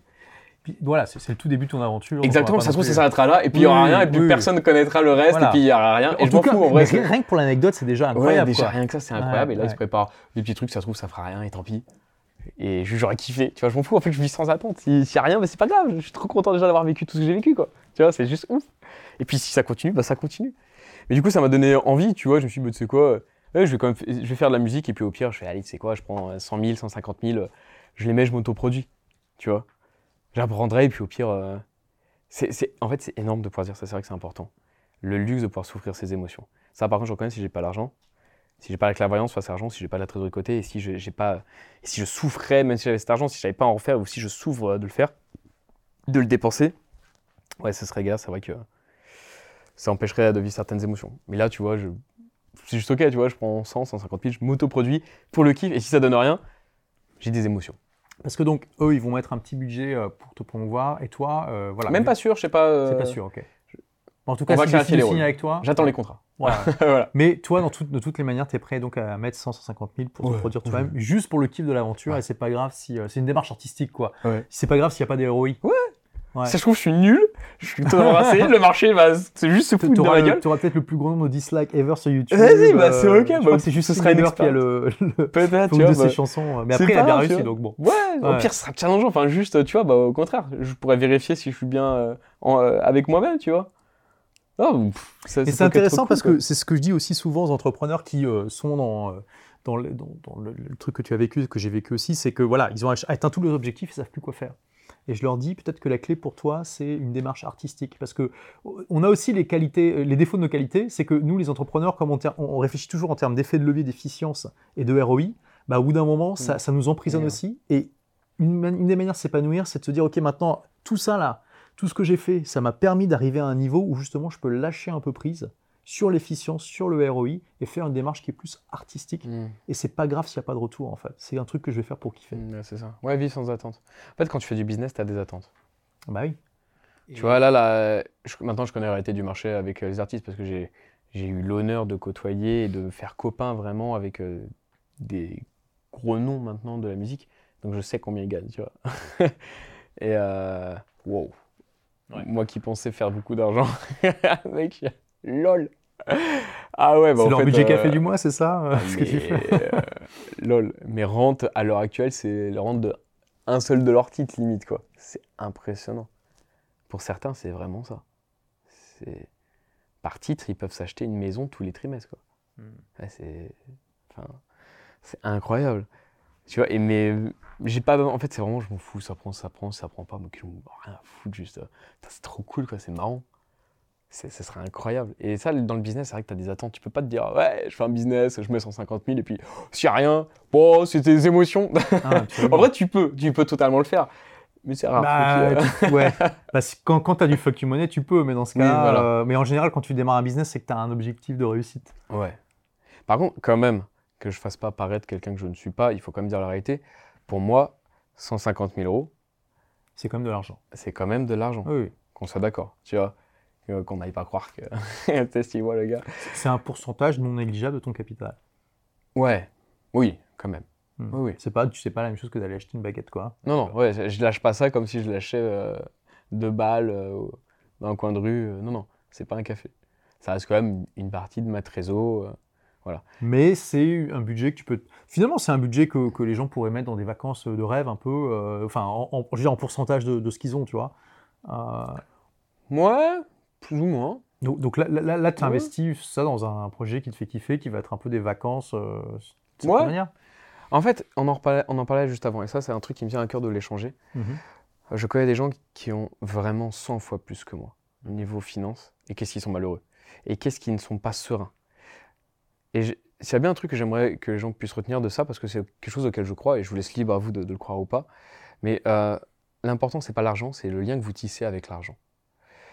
Je vous souhaite vraiment d'être clairvoyant face à l'argent. C'est le meilleur truc qu'on puisse avoir. La plupart des gens recherchent l'intelligence financière. Ben, moi, je recommanderais plus la clairvoyance financière. Et ça, personne ne l'apprend. Quelle différence tu fais entre l'intelligence financière et la clairvoyance? Super question. L'intelligence financière, c'est savoir faire fructifier son argent, c'est comprendre en fait les lois qui régissent l'argent. Mhm. Tu vois? Mais il faut de l'argent pour ça. Oui. Tu peux pas faire travailler de l'argent si tu n'en as pas. Oui. Le travail, la clairvoyance de l'argent, c'est-à-dire que ad vitam aeternam, sans argent, tu sauras toujours faire de l'argent. Ok, oui. donc c'est des compétences surtout entrepreneuriales, même si ça peut être d'autres. Totalement. Euh, quand tu es musicien à succès, tu sais que si tu as les compétences pour faire des tubes, euh, voilà. En fait, le jour où tu es sûr et certain que tu as déjà confirmé plusieurs fois que tu sais faire 100 000 euros par mois, en un mois, en travaillant seulement 2-3 jours, ce serait beau, n'est-ce pas? Et c'est tout ce que je vous souhaite, objectivement. Quand tu as ce truc en tête, bah, tu vas débourser 100 000 balles, tu t'en fous. Hmm. Vraiment, tu t'en fous. Même si tu n'as que 100 000, justement, même si c'est toute ta trésor. Après, il y a quand même je pense que tu as ça, mais en même temps, tu combines ça avec le fait que maintenant, tu as appris de tes erreurs passées et que tu vas pas non plus claquer toute ta thune bêtement, que tu as, as, diversifié tes investissements et tout ça, parce que ça peut être aussi cette, euh, cette façon de voir les choses, ça peut être un, piège dans le sens où tu te dis, euh, je m'en fous de la manière dont je dépense ma thune parce que je vais toujours être capable de retomber sur mes pattes. Ce qui mhm. parfois n'est pas toujours vrai pour certaines personnes. Il y a des gens qui, sont, euh, qui étaient persuadés qu'ils étaient capables de refaire leur fortune et qui n'ont qui ont pas réussi. Mhm. mais voilà, je voulais juste mettre ce, cette, ce petit équilibre parce que j'ai l'impression que tu as quand même aussi cette prudence euh, maintenant qui fait que tu peux un peu plus te lâcher par rapport à ça. Quand tu dis je vais mettre 150 000, c'est pas 50% euh, de ton budget. C'est pas, euh, voilà, c'est on est en dessous de 50%, ça reste un truc que tu peux te permettre de perdre quoi. Et tu le fais en connaissant. Ouais, je, je, comprends, je comprends ce que j'ai. Ouais. Ouais, je pense ça a du sens. Euh, je suis pas sûr que j'ai vraiment éveillé mon regard sur ça chez moi, tu vois. Donc je peux pas dire si je suis d'accord ou pas. Faudrait que j'y réfléchisse, tu vois. Donc là je peux pas trop émettre d'opinion, mais ça a du sens en tout cas. Je trouve ça pertinent comme réflexion, clairement. Donc, tu as déjà partagé pas mal de, croyances que tu as, mais est-ce que tu pourrais. Euh, est-ce que tu as une. Peut-être pas une liste, mais des croyances que tu as et que tu as, l'impression que la plupart des gens n'ont pas? Des croyances qui te distinguent de la majorité? Je pense pas que ça va être euh, des croyances liées à l'entrepreneuriat, nécessairement. Non, ça peut être des croyances liées à tout. Hein. Euh, ça va être des visions, je vais appeler ça des visions de vie, tu vois, ma perception de la vie, mais typiquement comparé à l'amour, les relations de couple. Mm-hmm. Euh, pour moi, euh, l'amour véritable, déjà, il faudrait définir ce qu'est l'amour. Et euh, pour moi, l'amour, c'est quand le bonheur de l'autre est tien. Tu vois Ça, pour moi, c'est l'amour véritable. Tu vois J'ai une relation extraordinaire avec, avec l'ex-fille avec qui je partageais ma vie, tu vois. Et la dernière fois, j'ai vu heureuse. Tu l'as eu ou tu l'as toujours? Non, j'ai toujours cette relation. Malgré que euh, c'est ton ex, ok. c'est bah, juste avant d'être euh, là, j'étais chez elle, tu vois. D'accord. Et c'est. euh, Enfin, c'est vraiment. Tout est statué, il n'y a pas de. Tu vois, tout est OK. Et, euh, mais que ce soit elle ou même une autre, tu vois. Ces gens qui ont partagé ma vie, juste, on sait que on- n'est pas aligné sur, sur ce qu'on veut vivre, etc. Donc, on fait chacun son chemin. Mais je l'ai vu euh, avoir un bonheur très intense. Et pas avec moi en plus, tu vois. Et pas à cause de moi, quoi que ce soit. Mais je l'ai vu avoir ce bonheur, j'ai pu vivre et être présent au moment où elle a vécu ce bonheur. J'en étais pas la cause, et bah crois-moi que j'étais tellement heureux de la voir, elle, heureuse, même si c'est pas moi la cause de ça, j'en ai pleuré. Hmm. J'en ai vraiment chialé. Tu vois Malgré que c'est ton ex. et euh, ouais. Mais parce que je l'aime vraiment, en fait, je m'en fous qu'elle soit avec moi ou pas, tu vois. Si elle est heureuse, si son bonheur passe à travers quelqu'un d'autre. Mais putain, mais je t'aime tellement, bien sûr. Ça peut que me rendre heureux, en fait. J'arrive pas à discerner euh, l'inverse. Ça, ça- ça me paraît pas logique. Et ça, je sais que j'ai très peu de gens, je crois que j'ai qu'une seule personne qui, qui- qui a la même compréhension de l'amour que moi sur, euh, sur ça, qui est Sam, du coup. Voilà. Mais qui, lui, est dans un Qui système. ami commun, euh, donc. euh, voilà. Mais lui, c'est un système de polyamour, tu vois. Euh, il le revendique, donc je sais que je peux en parler. Moi qui suis euh, monogame, bah pareil, tu vois, ma monogamie, Mhm. je le fais pas pour l'autre, je le fais pour moi. Mhm. C'est-à-dire que dans le principe, si l'autre n'est pas monogame, Toi, ça t'embête. non, je m'en fous. Ah, je le fais pour moi, la monogamie. D'accord. Tu- Toi, t'es vraiment monogame. T'es pas. un- Non, je suis monogame et je pense pas me mettre à quelqu'un qui n'est pas monogame de base parce que je, je pense qu'on aurait trop de différences sur pas mal de trucs. Mais si on est ok même sur, sur les mêmes valeurs profondes, si ça se trouve, j'arriverais à être euh, moi monogame parce que c'est ce que moi je souhaite expérimenter dans ma vie, la monogamie. Alors je te parle en tout cas, et c'est ce qui m'a toujours paru comme une évidence. Mais si ça se trouve, je serais en monogamie avec quelqu'un qui est là pratique le polyamour, j'en sais rien. Et tiens, tu vois, je sais que ça peut paraître euh, inconcevable pour les gens, mais parce que moi ma vision de l'amour, c'est, je m'en fous. Moi je t'aime parce que euh, tu es qui tu es et je t'aime parce que ton bonheur va venir augmenter la jauge, tu vois, c'est comme c'est une limite de scalabilité, si on parle business. Il y a une limite, tu vois, mon bonheur, il est là et je me sens trop heureux en tant que, vraiment, en tant que personne. Et ben, je sens qu'avec les gens que j'aime, quand je vois leur bonheur, putain, j'arrive à aller au-delà de ma propre limite de bonheur, tu vois. Intéressant. Les voir heureux, c'est... Oh. C'est c'est ça la croyance qui est un peu différente, c'est de, de te dire je vais pouvoir scaler mon bonheur en, me- en me- en étant heureux pour les autres. Ouais. Et je m'en fous que le bonheur passe pas par moi, j'en ai rien à foutre. Qu'est-ce que ce serait égoïste de penser ça? Hmm. Tu vois, moi, dans ma tête, je me dis, mais quelle sombre personne je serais. Tu vois? C'est c'est pas beau. Tu vois, ça agit pas dans l'unicité, dans le collectif. Au contraire, ça serait à l'encontre de mes valeurs profondes, tu vois. Là, dans, dans les faits, tu vois, je serais pas ce que j'aimerais être. Donc ça, typiquement, euh, rien à foutre que la fille que j'aime soit avec moi ou pas. Si je l'aime vraiment, je veux juste son bonheur. C'est ça qui me nourrit. Hmm. Donc, euh, tu vois, ça, c'est un truc que les gens ont, ont du mal à, à percevoir. Waouh. Autre chose? T'as d'autres croyances comme ça qui sont un peu différentes ou très différentes? Que rien n'est impossible. Quand je vois tout ce qui m'arrive, euh, franchement, je reconnais quelqu'un, euh, pas très chanceux, mais qui a éveillé son regard de la chance. Ah, très intéressant. Alors, explique-nous comment. T'es devenu, tu penses que tu es devenu un peu plus compétent dans le fait d'être chanceux? J'en suis certain, mais j'ai ma certitude là-dessus. Tu penses que la chance c'est une compétence? Oui. J'en suis, j'en suis persuadé aussi, mais justement c'est intéressant. Ah ouais. Je pense vraiment que j'ai éveillé. euh, tu vois, tout le monde me dit à chaque fois, et encore là, je t'ai juste dit ça pour la, la- la loi d'attraction, mais tous mes potes me disent à chaque fois, mais mec, comment tu fais pour attirer tout le monde, tout le temps, toutes ces. Enfin, vraiment, à chaque fois, euh, c'est fou. Mais là, ton l'escroquerie récit, aussi, la je l'ai musique, euh, c'est incroyable quand même. Ouais, ouais, totalement, tu vois. Ouais. Euh, Alors comment on développe sa, sa compétence de chance? Et bah, tu vois, à chaque fois, ils font, mais c'est fou, mais comment tu fais? Mais toi, t'es béni, etc. Je fais, non. Qui va se challenger, lui-même seul, qui fait pour lui, même pas pour faire une vidéo YouTube, quoi que ce soit, qui va se challenger le matin, tous les matins, de 8h jusqu'à 20h, aller aborder toutes les filles, toutes les caissières de ce centre commercial et aller les séduire, les draguer, juste pour comprendre comment fonctionne l'humain. Juste pour mieux discerner l'humain. C'est ce que tu as fait C'est ce que je fais tout le temps. Qui, à chaque fois dans la rue, va interrompre les gens? Une personne qui court, ah, excusez-moi, etc.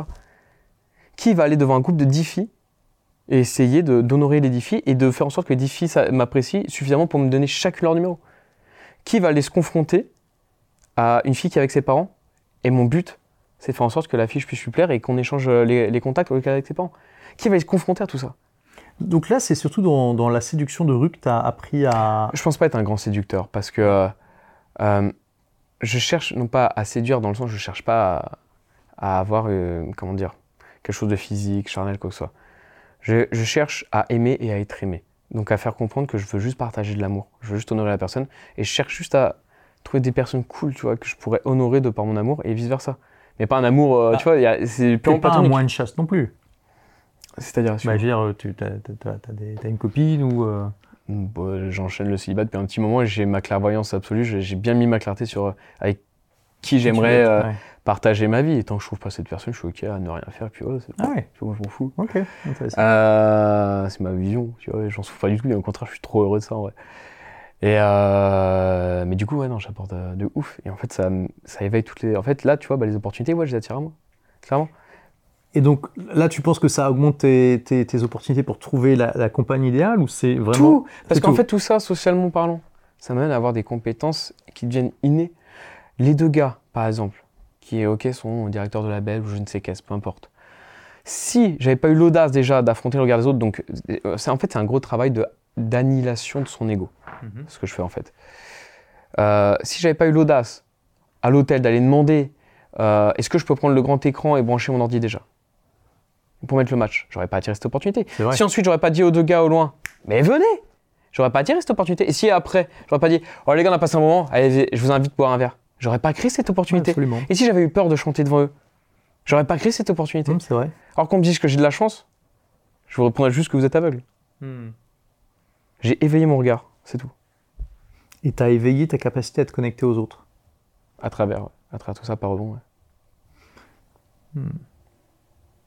Donc ça, c'est quelque chose que, que les gens peuvent tirer déjà de cette, cette vidéo. Je pense qu'il y en a pas mal d'autres trucs déjà, mais J'espère, j'espère. essayez de vous connecter un peu aux autres, alors pas forcément en allant aborder des groupes de, de 10 femmes euh, ou hommes. hein. Ouais, en fait, c'est se changer, je pense, c'est progresser en tant qu'humain, tu vois. Hmm. C'est y a un truc qui te fait peur, regarde, regarde pourquoi ça te fait peur. Tu vois, tous, les gens qui disent, ouais, non, c'est parce que c'est ma personnalité. Fuck off, Oui.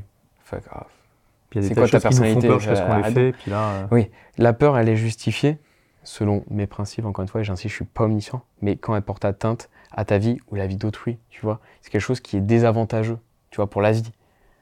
Mais c'est un truc, c'est parce que tu as peur du ridicule, c'est parce que tu as peur du regard de l'autre, c'est parce que c'est pas ma personnalité, reste dans ta vie médiocre, y a pas de souci. Mais juste aveugle, tu vois. C'est ok, reste dans, dans ton truc, y a pas de souci. Mais viens pas te plaindre. Le jour où tu viendras me dire Euh, pourquoi ça, pourquoi toi t'as ça, etc. Je bah parce que tu vois, moi quand j'ai peur, j'assume avoir peur, je vis mon émotion, y a pas de souci, mais je vais aller l'affronter par contre. t'as peur et tu le fais quand même. Ah oui, par contre j'ai peur, bien sûr. Ah oui. Et- mais encore maintenant, des fois je vois une super belle fille, je fais waouh. Et là je vais me dire ouais mais non mais Jean-Luc, tu sais que toi tu veux une fille exceptionnelle, tu fais ça, ça, ça, ça, ça, ça sert à rien. Et t'as commencé à avoir le petit. euh, Et voilà, et en fait je me dis mais pff, je suis rincé, n'importe quoi. Du coup je vais aller me punir volontairement, je vais aller me challenger pour aller voir une fille où c'est encore plus dur. Tu vois, dans un contexte impossible quoi. Juste pour me punir. Au moins ça travaille ton autogestion. Tu vois, on me disait pourquoi je fais euh, de la muscu tous les jours en sachant que je déteste ça? Autogestion. Alors, c'est intéressant ça parce que tu m'as partagé tout à l'heure une photo de toi euh, quand t'avais 20 ans, c'est ça? Euh, Je devais avoir entre 18 et 20 ans, je sais plus trop. ouais, Où t'étais 19. obèse, hein, on peut le dire. euh, t'étais en surpoids quand même euh, pas mal. Alors qu'aujourd'hui, bon, bah, je- qu'est-ce qui a déclenché Non, ce qui a déclenché, c'est le fait que je voulais perdre du poids déjà. Ouais. C'est- c'est à, quel, à quel âge tu t'étais obèse et tu t'es dit je vais, je vais arrêter? euh, Alors, encore une fois, c'est vraiment. euh, si j'ai souvenance. euh, Je, je dirais que c'est jusqu'à 18 ans, je suis sûr que j'étais obèse. Je- Et à 19 ans, je crois que le- le- de mes 18 à 19, c'est là où j'ai commencé à amorcer un petit peu. J'ai dû perdre une douzaine de kilos. Ce qui en somme était assez peu comparé à tout le poids que j'avais en trop. T'avais combien en surpoids à peu près? Bon, en tout et pour tout, j'ai perdu euh, proche de 50 kilos. En tout, Quand tout et même, tout. c'est énorme. Tu pesais combien au maximum? J'étais très proche des 100 kilos, j'étais à 96.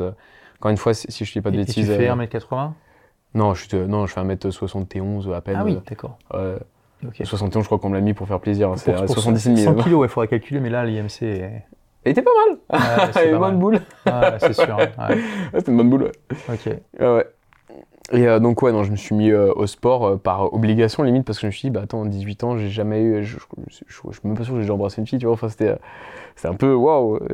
Ah, là, tu t'es dit, soit je vais rester célibataire toute ma vie, ouais, soit faut que je me bouge les fesses. Quoi. Ouais, en fait, si tu veux, ma maman, de son vivant, m'avait toujours dit euh, Oh, t'inquiète pas, tes cousins aussi étaient gros quand ils étaient petits, mais tu verras, euh, eux, quand ils ont vieilli, ils sont devenus minces, beaux gosses et tout, toi aussi, ce sera pareil. Et le jour, on m'a amené mon gâteau euh, pour fêter mes 18 ans, un des rares anniversaires qu'on qu'on fêtait, parce que vu que toute ma famille dans la religion, on fête pas les anniversaires. Euh, et ben, le seul fois où on me fête un anniversaire, qu'on m'amène ce gâteau, que je rends compte que c'est, je suis un adulte, il y a un miroir juste en face de moi, en plus du gâteau. Et là, je vois le gâteau, le miroir, et je me vois énormissime. Et je me dis, mais elle m'a menti. Hmm. Bah, ça y est, je suis un adulte et en fait, je suis toujours euh, gros, tu vois. Et du coup, Ouais, là, ce jour-là, je me rappelle que j'ai fermé les yeux et quand j'ai soufflé mes bougies, le souhait que j'ai fait, c'est merci de m'aider à être mince cette année. En fin d'année, je veux que si j'ai à ressouffler des bougies dans un an, je veux être mince. Et ta famille te laissait être aussi gros? Parce que je veux dire, c'est qu'il y avait, il y a- non, mais je, je veux dire, il y avait quand même un, du coup un problème alimentaire aussi dans votre famille, c'est pas possible. euh, Ouais. Parce que vous mangez beaucoup, quoi. Ou toi, tu mangeais, il y avait que Je toi? mange- moi, je mangeais beaucoup, mais ensuite, on était tous. euh, ouais, dans la famille, on a tous des problèmes euh, de poids. Excepté euh, l'aînée, ma sœur, ma plus grande. Moi, je suis le dernier d'une portée de trois. Et elle a pas essayé de euh, Je ne l'ai pas beaucoup côtoyé. euh, on n'a pas passé beaucoup de temps ensemble. Parce qu'il y a un gros écart d'âge. Donc, pas vraiment. Et, euh, euh, puis, moi, j'étais le petit dernier, donc. donc, allez, mange. Tiens, c'est que de l'amour. non, non, c'est que du sucre. et puis voilà. Donc, ouais, j'ai fait mon régime, mais du coup, j'ai jamais apprécié faire du sport. Donc, tu t'es dit, je vais arrêter de, de bouffer trop, je vais mieux manger. Ouais, j'ai commencé à apprendre à comment on mange, etc. Et le Et j'ai sport fait vraiment du sport, par contre, à outrance, à mon déchirer des muscles et tout, là, c'était pas. T'as pris un coach ou? Non. Ok. Non, Donc, t'as fait de la muscu, de la- du cardio euh, Tout. Tout. Mais tu vois, déjà, ça c'est intéressant parce que finalement, donc tu étais en salle, tu as pris un abonnement. euh, Ouais. Parce qu'il y a tellement de personnes, et ça a été mon cas, qui euh, vont à la salle en se disant Ok, j'y vais, je suis motivé, qui prennent un abonnement, ils y vont deux fois et après ils y retournent plus. Quoi. Parce que Mm. c'est trop facile de procrastiner un dimanche quand t'es crevé et que voilà, tu pourrais, je sais pas, regarder Netflix à la place. Euh, comment t'as. Est-ce que tu penses que tu es naturellement discipliné ou tu arrives à te motiver? Non, Qu'est-ce qui a fait pas que- naturellement. Ouais. Mais je pense que j'ai compris que euh, mon bonheur était régulé par ma discipline. Ok. Quand on a marre d'être malheureux, tu décides d'être heureux. faut atteindre un bon seuil de malheur, je pense. Mais quand vraiment, ensuite, au bout d'un moment, t'as as le choix. Soit ça te définit, soit ça te détruit, soit ça te construit. Voilà. Au bout d'un moment, euh, tu fais un choix. Mais les gens qui se définissent tout le temps de par leur malheur, et donc ils vont que faire d'en créer. D'autres, ça les détruisent, ils mettent fin à leur jour. Mhm. Et d'autres, euh, c'est constructeur. Et donc, donc tu manges moins, tu vas à la salle et tu vois les résultats. Ça met du temps. Ça, s'est Ouais. passé comment quand t'es arrivé Tu étais le gros gars quand t'es arrivé à la salle? T'as eu des regards des... tu mets ta conscience sur ton ego, tu essaies de comprendre que, ok, c'est pas parce que les gens euh, me regardent comme ça que ça, divi- ça diminue ma réelle valeur. Et je pense qu'il y en a pas un qui devait te respecter, rien que le fait que tu sois dans cette salle et que tu, tu te bouges les fesses. Quoi. Très certainement, mais ta perception, c'est pas la même, Hmm, tu vois. ouais. On vit tous la même situation, mais on a chacun notre regard qui est positionné d'un certain angle, et du coup, on voit pas la même chose, on vit pas les mêmes choses. Face à ça, moi, je me rappelle avoir vécu des moments qui, pour moi, étaient difficiles, au moment où je l'ai vécu, mais maintenant, je me trouverais bête, à l'heure où je te parle, de dire qu'il y a un seul moment de ma vie qui est malheureux. Si là, à l'heure actuelle, il y a un seul moment de ma vie que je dis malheureux, c'est que j'ai pas compris la leçon qui s'y trouvait, tu vois. Et là, je vois pas un seul moment malheureux de ma vie, c'est insensé. Mhm. Donc, euh, c'est que bénédiction, c'était que des leçons de ouf. C'est trop cool. Et donc, tu fais toujours la muscu aujourd'hui? Ouais. Ça fait 7 ans 8 ans? Euh, j'ai commencé à 18, j'en ai 29, ça fait 11 ans. Ça fait 11 ans et pourtant t'aimes pas ça Ouais. Alors pourquoi? Pourquoi tu t'infliges ça Jean-Luc, dis-nous tout. En fait, euh, je suis contre le statu quo. Je, comme je dis tout à l'heure, mon seul but c'est de donner encore plus d'amour que la veille, tu vois. Donc c'est-à-dire que je vais être une meilleure personne, je veux progresser, etc. J'ai défini clairement, j'ai vraiment la clarté d'esprit sur qui je veux devenir, qu'est-ce que je veux expérimenter, quelle est la vision de qui je suis, de ce que je veux transmettre, la trace que je veux laisser. Et dans la trace que je veux laisser, je pense que euh, ça se traduit par aider les gens. Et pour aider les gens, j'ai beaucoup posé ma conscience sur comment on aide les gens.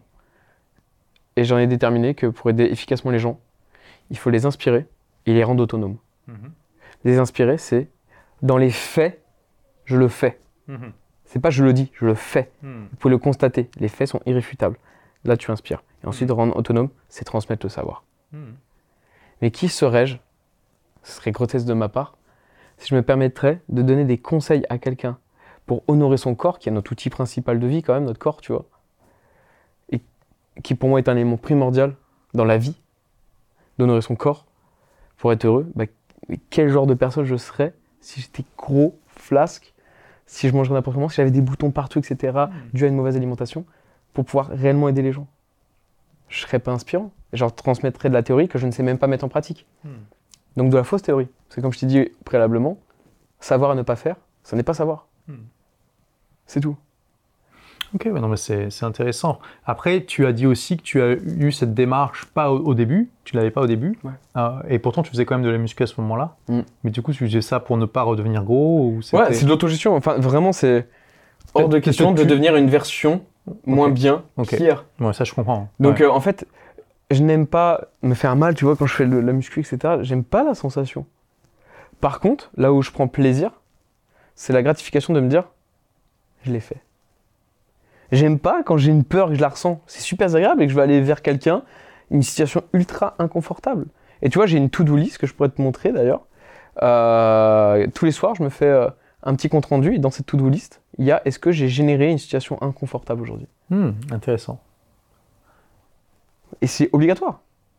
Tu vois, enfin, ça- T'as t'as quoi d'autre dans ta to-do list qui est intéressant? Bon.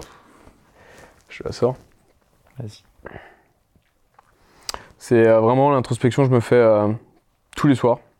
Tu peux voir checklist journalière, journalière, journalière pardon. Euh, elle est inspirée par des amis à moi, etc. Mais pour te faire simple, c'est est-ce que j'ai pris le temps euh, à ressentir un maximum d'amour envers la vie et de la gratitude envers les gens? Ensuite, est-ce que j'ai entrepris toutes les actions possibles pour avancer dans ma vision? Est-ce que j'ai été l'homme que j'ai envie d'être? En quoi ma journée a été foutument incroyable? Quelles sont les plus grosses leçons à retenir d'aujourd'hui? Est-ce que j'ai pris le temps de savoir apprécier les cadeaux à travers tous les challenges d'aujourd'hui? Est-ce que j'ai pris soin de mon outil principal, mon corps? Ai-je pratiqué la transparence radicale et généré une conversation inconfortable? Ai-je démontré uniquement de l'amour aux personnes que j'aime? Ai-je contribué à la vie d'autrui en cette merveilleuse journée Et ai-je pris le temps d'être? Tu te poses ça tous les soirs Tous les soirs. avant de t'endormir, même quand t'as fait une soirée t'es tout bourré. Ouais, je, je bois pas d'alcool. Mais euh, Ah ouais, donc, euh, je D'accord. fume pas, je bois pas. Donc, euh, et là, tu vois, hier, typiquement, bah, il y a juste ai-je pris le temps d'être que j'ai pas pu cocher. Tu vois, hier, je sais que j'ai pas pris le temps d'être. Et là, tu utilises les notes sur Apple qui permettent de. Ouais, donc à chaque fois, je check, etc. D'accord. Mais c'est intéressant parce qu'en plus, euh, c'est vraiment prouvé scientifiquement que rien que le fait de se, euh, de, de partager euh, dans ta tête hein, ou, ou- ou verbalement euh, une, deux, trois choses pour lesquelles tu as de la gratitude tous les jours, ça te rend plus heureux. Et là, on voit que t'as- Ah, t'as- t'as- ouf. tu vas largement au-delà de tout ça. Quoi. Ouais, Donc ça, là, là, on rejoint ce que tu disais que c'est une compétence, le bonheur, que ça s'apprend et, ouais. et, et on voit que tu pratiques des rituels qui, euh, qui vont te fa- faire que tu es plus heureux. Hmm. ouais, ouais, je suis en accord avec, euh, avec tout ça, clairement. Est-ce que tu as d'autres croyances? Parce que je crois qu'on a, je sais pas si on a vraiment épuisé encore le sujet. Est-ce que tu as d'autres croyances qui sont pas partagées par euh, la majorité de la population? Euh, je t'ai parlé, ouais, l'amour, le fait La chance. affu- affûter son éveil sur la chance, etc. Je pense vraiment qu'on a la vie qu'on mérite également. Je suis très partisan de la méritocratie, Mhm. de la pleine responsabilité des choses aussi, mais dans le sens étymologique du terme, c'est-à-dire euh, euh, responsabilité, ça veut dire droit de réponse. Ça veut pas dire que tu es fautif, tu vois, quelqu'un qui se fait violer, c'est pas sa faute. Par contre, elle a le droit de réponse à ça. Elle peut faire en sorte, comme je dis tout à l'heure, que ça la définisse, ça la détruise ou ça la construise. Euh, On choisit ses réponses euh, à ce qui nous arrive. C'est ça, prendre la responsabilité des choses. Comme quand tu t'es fait arnaquer, que tu as décidé de pardonner, de pardonner la personne et te focaliser. Typiquement, par euh, exemple, ouais. ça ou il y en a plein d'autres, tu vois. Quand on dit je suis quelque chose, euh, tu vois, je suis entrepreneur, je suis musicien. Non, je, je suis en fait. Laisse-moi être, c'est tout. Pourquoi tu me colles une étiquette? Mec, euh, je sais très bien faire euh, du business, euh, mes chiffres en témoignent, tu vois. voilà. mais tout autant que je sais, enfin, je sais chanter. hein. En tout cas, je sais prendre plaisir à chanter. euh, tout autant que je sais à hypnotiser, je sais faire de la magie, je sais faire du mentalisme, c'est des trucs euh, qui m'ont toujours passionné dans ma vie. euh, je sais faire du foot, euh, j'ai joué depuis tout petit. euh, tu vois, je suis une bête au lit, c'est un fait. voilà, qu'est-ce que tu on, on sait que tu cherches toujours ta femme idéale, donc voilà, le message est lancé. C'est le mec à chaque fois, il, il lâche des petits. Mais euh, enfin voilà, tu vois, j'ai pas envie de me définir par un truc. Et euh, c'est un truc que je dis, ça, tu, typiquement, euh, enfin, on en parlait juste avant, et du coup, je me permets de le dire aussi à la caméra, mais je suis vraiment heureux, content et euh, même honoré, tu vois, dans le sens où vraiment, c'est un privilège pour moi de pouvoir faire cette vidéo avec toi. Parce que d'une part, tu restes quelqu'un qui est bien ancré dans le milieu, qui est très présent et beaucoup de respect pour tout ce que tu as accompli déjà. Ça du fond du cœur, vraiment, c'est grandiose, mec, tu vois. En vrai de vrai, je sais pas si je te l'ai partagé, mais je suivais tes vidéos il y a de ça 5 ans avant même que je commence, tu vois. Ah ouais, d'accord. Ouais, tu vois, en fait, quand j'y Ok. pense, et là, ça me revient, tu vois. Mais je me rappelle que t'étais un peu le pape. tu vois, t'étais le papa. Et là, je signe ma fin de carrière devant toi. Et c'est avec toi que je stipule que euh, les copains, euh, me paraît plus entrepreneur. En fait, euh, c'est la dernière interview que je donnerai euh, en tant qu'entrepreneur. Voilà. Et euh, c'est un honneur de le faire avec toi, tu vois, en ta présence. C'est vraiment super cool. Je suis très content. Mais du coup, je n'ai plus cette étiquette. Ça sert à rien de venir me demander des conseils sur l'entrepreneuriat, etc. D'une part, parce que je ne suis pas nécessairement le mec le plus légitime. De part, parce que je suis certainement l'un de ceux qui ont moins, moins envie de partager euh, des conseils sur l'entrepreneuriat parce que ça me fait plus vibrer et donc euh, je ne le ferai pas de belle façon. En tout cas, à l'heure où je vous parle, ça se trouve, tu sais, c'est. Oui, c'est- ça peut être un cycle, mais en tout cas, vois. maintenant, c'est ce que Mais tu ressens. ouais, là, ouais. c'est ce que je ressens là maintenant. Et surtout, et c'est ce que je te disais, tout ce que je sais. Mais quand je vous dis tout, c'est vraiment tout. J'en ai fait une énorme formation, totalement gratuite et bénévole. C'est-à-dire que je m'en fous, en fait, c'est vraiment une bouteille jetée à la mer. quoi. C'est un truc. euh, y a, je compte pas faire de l'argent avec, j'en ai rien à foutre. Il y a aucun. C'est pas un tunnel de vente, c'est pas une stratégie, j'en ai rien à foutre. C'est vraiment une formation où j'ai tout mis. Tu vois, ce que je vendais, et tu connais mes tarifs journaliers en plus à une Mais certaine alors, somme. c'est vrai qu'on voulait en parler, mais j'ai oublié. Mais c'est vrai, tu là aujourd'hui, on peut quand même te prendre comme coach, même si a priori tu vas arrêter ça. Je le fais plus. Ah, tu le fais plus. je je mais jusqu'à récemment, tu étais coach il y a encore deux semaines. pour des entrepreneurs. Ouais. Euh, et totalement et- et quel était ton tarif? Ah, chaud. Ah bah, Tu m'as dit que tu étais prêt à aller à partager. Ouais, si tu veux ça- pas, tu veux pas. Hein. Oui, euh, ça dépend quand même des profils, mais entre 20 000 et 36 000 euros la journée. Ok. Voilà, hors taxe, du coup. La moyenne étant 28 000 en moyenne, la journée. Et donc toutes ces compétences que tu utilisais pour euh, ce coaching que tu fais plus, c'est dans la, enfin tu les as mis sous forme de cours dans cette formation gratuite. euh, Et, et donc pour ceux qui veulent aller voir, ça s'appelle comment Comment ils peuvent trouver ça?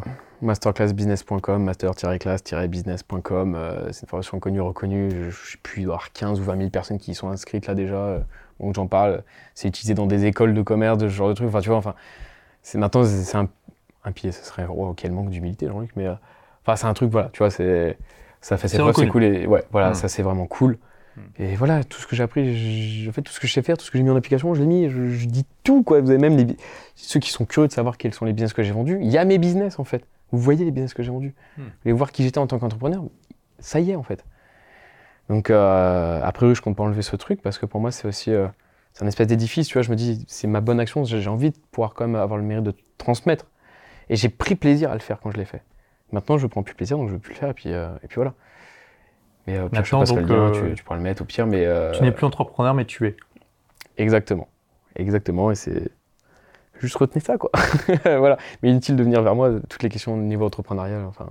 J'y répondrai pas parce que tout y est déjà. Donc voilà, si vous croisez Jean-Luc, euh, ou alors il faut vraiment avoir montré que vous avez suivi la formation et vous lui posez une question de maître Jedi, quoi. Genre le truc, euh, voilà, quoi. Qu'il il n'y a pas pensé. mais idéalement, vous parlez plutôt d'autre chose. C'est c'est le message. En fait, je, je peux prendre plaisir à parler de tout, tu vois. Et si j'y arrive pas, c'est qu'il y a un problème en moi, je pense. Ok. Tu vois? C'est pas sujet qui Non, est mais problématique. peut-être prêt à tourner la page. euh, Mais euh, c'est juste. euh, tu sais, quand les gens t'alpaguent comme ça, par intérêt, et qu'en plus c'est trivial, c'est frontal, ça se voit, enfin, c'est même pas caché, bah, ça donne pas envie d'honorer en retour, tu vois? hmm. Et euh, vu que je, je suis un fervent pratiquant et c'est- ça fait, pas une- ça fait partie de mes valeurs profondes, la transparence radicale, comme je t'ai dit, bah à ce moment-là, par transparence radicale, je ferais non, j'ai pas envie de t'honorer, désolé. Je trouve pas ça honorant ce que tu fais, et donc j'ai pas envie de te redonner ça en retour. Par contre, j'ai envie de te donner de l'amour, ça passera pas par ça, tu vois, peu importe ce que tu me fais. je- Mais, euh, mais par contre, ça là, comme ça, je suis pas ok. Tu vois. Alors rien n'est impossible, c'est vraiment. Il y a zéro limite, putain, mais enfin. En fait, je me dis, quand il y a des, jeux- il y a des gens, ils vont sur, euh, sur la Lune, mec, pourquoi j'en serais pas capable? Si un humain l'a fait sur cette terre, j'en suis capable. Hmm. C'est aussi simple. Et euh, enfin, je me dis, à l'époque, tu vois, je voulais me faire 1500 euros par mois. Quand je vois que là, dans les fêtes, j'ai réussi à faire des journées euh, à 50 000, 60 000, 70 000, euh, au-dessus, voilà. Euh, gars, enfin, tu vois, rien n'est impossible. Mais encore, moi, je suis, je suis un petit joueur dans l'opération. Il y a des gars, ils font des millions et des millions à la journée. Et là, on, pa- le- en fait, la- les finances, c'est un beau me- un taux de mesure parce que c'est un fait, tu vois, c'est des finances. Oui. Mais le fait de, maintenir l'hy- l'hygiène de vie, etc., ce genre de truc aussi, c'est un fait. Tu vois, t'as plein de trucs, mais rien n'est impossible. Le nombre de gens qui, qui disent, ouais, perdre 50 kilos, euh, c'est pas parce que c'est plus dur pour moi que je vais pas y arriver, j'en ai rien à foutre. Hmm. Ce sera plus dur, bah ok, c'est encore plus challengeant. Je vais encore, tant mieux, je serai encore une meilleure personne. Face au même accomplissement, bah, j'aurai plus accompli que vous. Tu vois? Et donc, c'est pas dans une échelle de comparaison, c'est juste, euh, putain, c'est-à-dire que j'aurais gravi une montagne encore plus complexe, en fait. À l'échelle de la même finalité, j'aurais fourni tellement plus d'efforts, c'est-à-dire que moi, si j'arrive à la gravir, waouh, waouh, j'aurais encore plus de compétences que la, que la moyenne. Putain, c'est une chance. Merci de me mettre cette difficulté, tu vois. Enfin, ça. Donc, ouais, que euh, rien n'est impossible. Rien n'est foutument impossible, vraiment. T'as un pouvoir créateur sur ta vie, c'est ouf. Vraiment. Ouais. et qu'on mérite tous euh, une vie extraordinaire. Ouais. Excellent. Merci de partager ça. Ah ouais, clairement. Et donc du coup, euh, au-delà des croyances, est-ce que tu as des actions que tu fais tous les jours ou régulièrement qui sont différentes? Donc tu as déjà partagé que tu as ton rituel du soir où tu vas euh, bah, regarder si tu as eu suffisamment d'amour, de gratitude, etc. Est-ce que tu as d'autres choses? Le conseil que je pourrais donner à tout le monde, Ouais. c'est de poser sur papier euh, qui tu veux être, tes valeurs profondes, qu'est-ce qui vraiment pourrait te définir, qu'est-ce qui est ta ligne directrice. Ensuite, qu'est-ce qui a du sens pour toi? Qu'est-ce que tu veux vraiment expérimenter? Pas ce que les autres pensent que tu devrais expérimenter que ça, mais vraiment, tu vois, dans ton ressenti euh, le plus profond. Ça, moi, ça m'a beaucoup aidé, tu vois. Euh, je prie beaucoup. Vraiment, pour moi, une- la prière, c'est... Que tu sois croyant ou pas, hein, que tu aies une religion ou pas, prie. Et Toi, tu es croyant. Essaye. Oui. Euh, la foi, une... c'est capital chez moi. Enfin, ça, ça vraiment, c'est une place. euh, Ouais, vraiment. Mais c'est un truc personnel, et tu vois, enfin, ça, ensuite, chacun. Tu vois, pour moi, il n'y a pas de vérité absolue, et chacun a son chemin, et puis c'est ok. Tu, tu vois la religion plus comme une manière personnelle de se connecter à, à du- au divin plutôt qu'un un dogme en tant que tel qui est, qui est vrai ou... Parce que oui, on on sent pas de prosélytisme chez toi. euh? Ouais, non, du tout. Non, en fait, euh, je pense juste que euh, on a tous un chemin vers sa propre vérité, et l'important, c'est que tu touches cette vérité du doigt, en fait. Peu importe ton chemin, tu vois. J'en ai rien à faire. euh. Moi, j'en ai choisi un, ensuite, chacun choisit le sien, tu vois. Il n'y a pas de vérité absolue. Tant que ça t'amène au bonheur, en fait. euh, Tu vois Donc, bon, ensuite, ça reste ma vision. Mais du coup, prier, même les gens qui ne croient pas en, euh, en quoi que ce soit, même qui n'ont pas de religion, je pense vraiment que prier, Donc pour les athées, c'est quoi la méditation du coup? Ou alors ils prient l'univers? Ouais, prier à la source de tout, ou prier, ou communiquer avec la vie, juste, tu vois, avec la vitalité, ce qui est, juste, basta. Tu vois, c'est un fait, il y a- bien des choses, il y a bien l'existence. Bah, Remerciez l'existant, juste. Prenez un temps, fermez les yeux, ressentez juste la putain de joie que vous avez de vivre, et dites merci pour tout. Putain, tu te rends compte la chance qu'on a? Le matin, tu te réveilles, t'es comme ça, tu fais, ok, j'ai un putain de chauffage, je viens de dormir dans un lit de ouf, j'ai une couverture qui me tient chaud, j'ai des oreillers de fou, j'ai encore une fois, comme d'habitude, 10 nanas extraordinaires à côté de moi. enfin bon, ensuite, c'est magie, hein. Le mec, il n'arrête jamais. C'est tout le temps. C'est la Mais, blague euh, récurrente. Ouais, de ouf, putain, le running gag, putain. putain, j'ai un frigo qui tient au frais toute ma bouffe. C'est vrai que c'est J'ai extraordinaire de la ça. bouffe à porter. Là, j'ai j'ai un micro, je peux réchauffer mon truc en deux secondes. J'ai des chiottes à proximité. Je me lève, je peux pisser. Wow. Ouais, il n'y a pas si longtemps, c'était pas le cas. hein. Et j'ai un abri, j'ai un toit, mec. J'ai les finances. Je peux m'acheter ce que je veux. Là, je me lève, j'ai soif. J'ai pas à aller jusqu'à un puits. Hmm. Je fais ça, j'ai de l'eau froide. Je me sens sale, je peux me doucher avec de l'eau chaude. Mais gars, wow, gars, mais j'ai accès à toutes les informations du monde dans ma poche. J'ai les secrets de tout là-dedans. En ayant ça, on est déjà plus riche que la plupart des riches d'il y a 300 ans. Mais sérieux, Mhm. mais juste. Tu vois, quand tu poses ta conscience sur les choses, qu'est-ce que tu vas me dire que, que ça va pas mais, mais tout va. Tout est parfait. Qu'est-ce que tu me racontes? Et en plus, on a, il y, a tellement- il y a, il y a- il y a tellement d'improbabilité dans le fait qu'on existe. Parce que déjà, plus, on est, une chaîne, on est une chaîne ininterrompue de vie de 3 milliards d'années.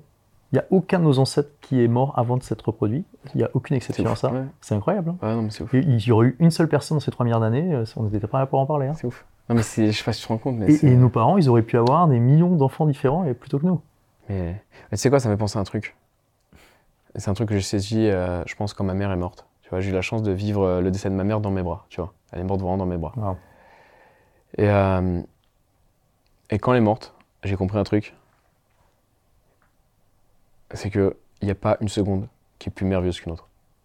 Hmm. Mais quand tu comprends ça dans la vie, c'est bon.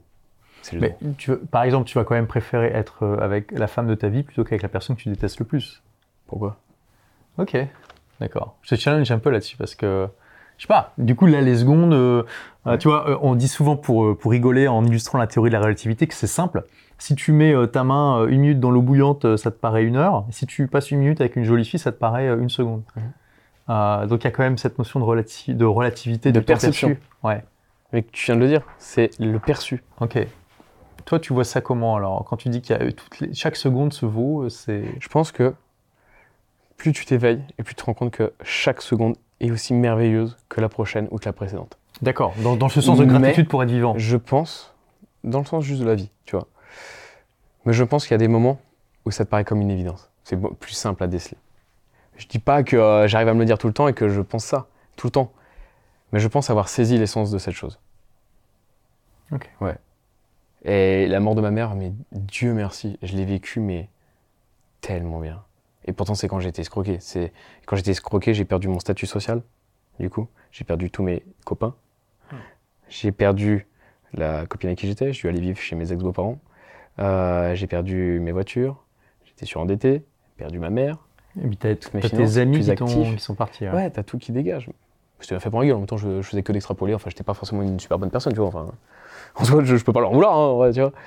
Euh, mais tu vois, c'est une espèce de déchance. Et ben, malgré tout ça, j'ai vécu la mort de ma mère, mais ça a été l'un des plus beaux éveils de ma vie.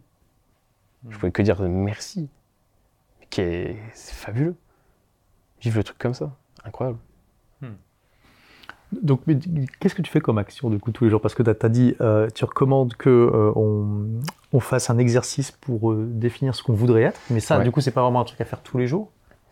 Ouais, alors au moins définir une bonne liste, tu vois, travailler la questiologie et la qualité de la question, comme disait Einstein. C'est pas, pas la qualité de la réponse, mais la qualité de la question qui prédomine les choses. Hmm. Il vaut mieux se pencher, tu vois, 55 minutes sur la question et juste 5 minutes sur la réponse. La question, c'est l'interface avec la réalité. C'est ça qui va faire que tu vas être pertinent ou pas. Mmh, totalement. Du coup, se poser les bonnes questions, je pense que c'est une clé déjà. Et, comment on s'entraîne à ça alors? En vrai, il y a des ressources hein, quand même pour s'entraîner à la question, mais sinon, il y a ce qu'on appelle l'oignon de la conscience. Donc ça, tu t'entraînes à ça consciemment Ouais. Intéressant. Et donc, vas-y, c'est quoi l'oignon de la conscience? C'est creuser. En fait, si on prend l'analogie, tu prends. Donc c'est les 5 pourquoi, par exemple. C'est ouais, exactement. Et plus tu vas les creuser, plus ça fait mal, plus tu vas pleurer, tu vois. Donc tu, tu, donnes une réponse et tu dis pourquoi. Exactement. Et après tu, tu enchaînes les pourquoi en fait. Exactement. Comme la méthode de Toyota. Euh, bon. Voilà. Donc ça, mettre ça ensuite sur papier, tu vois, comme moi je, peux avoir la chance de le faire euh, avec mes notes maintenant et prendre un, temps tous les soirs pour vraiment essayer d'être lucide. Euh, tout le temps remettre les choses en question, ne pas considérer la vérité comme absolue. Prendre en fait tout ce qu'on dit comme c'est potentiellement possible. Et soi-même aussi, c'est potentiellement possible, ne pas dire qu'on a tout le temps tort, tu vois. Ça, je dirais que c'est une clé, mais ensuite, le truc que je peux souhaiter à tout le monde, et si vous voulez une vie meilleure, le seul truc en vrai, même le, pire des imbéciles qui, se, qui, se, remet pas en question, il fait ça, il a une vie formidable, c'est le passage à l'action. Hmm. Passer massivement à l'action. Mais vraiment. Putain, je connais les gens, ils se posent pas de questions, ils n'ont aucune réflexion, franchement, ils sont très simplets, mais ils passent tellement à l'action qu'ils ont des résultats dans leur vie incroyables. Que ce soit financier, que ce soit amoureux, que ce soit physique, peu importe. Hmm. Le passage à l'action, mais ça change une vie. Putain, tous ceux qui me disent, euh, je sais pas comment faire, bah fais des trucs. c'est une bonne première étape, ouais. ouais. Puis tu verras les comment ils vont arriver. Il y en a une infinité. Tu peux même pas les voir arriver. Jamais dans mon radar des comment, j'aurais pu deviner que c'est en, allant un rendez-vous, on fout un limpin et en regardant un match et en invitant quelqu'un, euh, deux gars que je connais même pas, à aller boire un verre, que, je vais commencer une carrière de chanteur. Bah voilà. c'est pas, t'imagines, jamais pareil dans mon radar, j'aurais pu croire que c'est jamais en déménageant en Haute-Savoie, en achetant une formation de quelqu'un, lui dire merci, qu'elle allait devenir euh, atteindre des chiffres euh, incroyables et, et, faire des, très hauts chiffres à rester chez moi en pyjama quoi. tu vois? On s'en fout du comment, il y en a une infinité.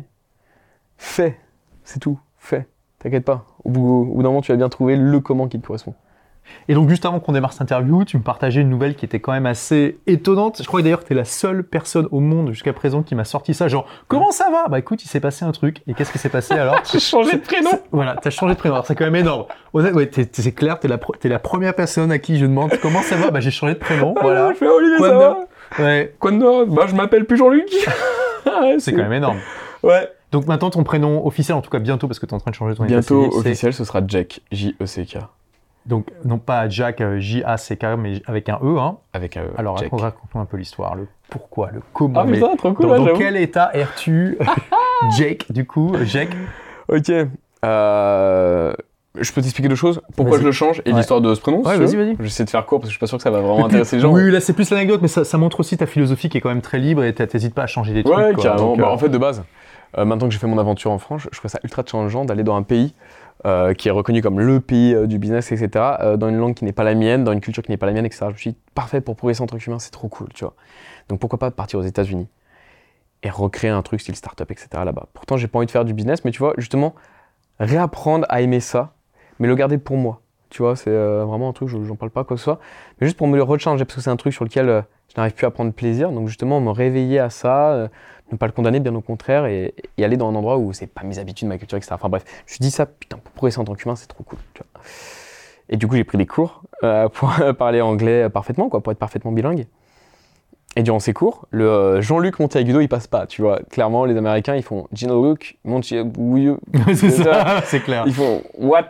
Euh, Ça, moi, j'essaie Jean-Luc Monté. Ils font Jean-Luc. Ouais, bon, ok. Et donc, euh, à chaque fois, il, il me conseillait bah, prends-toi un nouveau prénom, en fait. Je fais ok. Et j'avais Jack en tête, et je vais te l'expliquer après.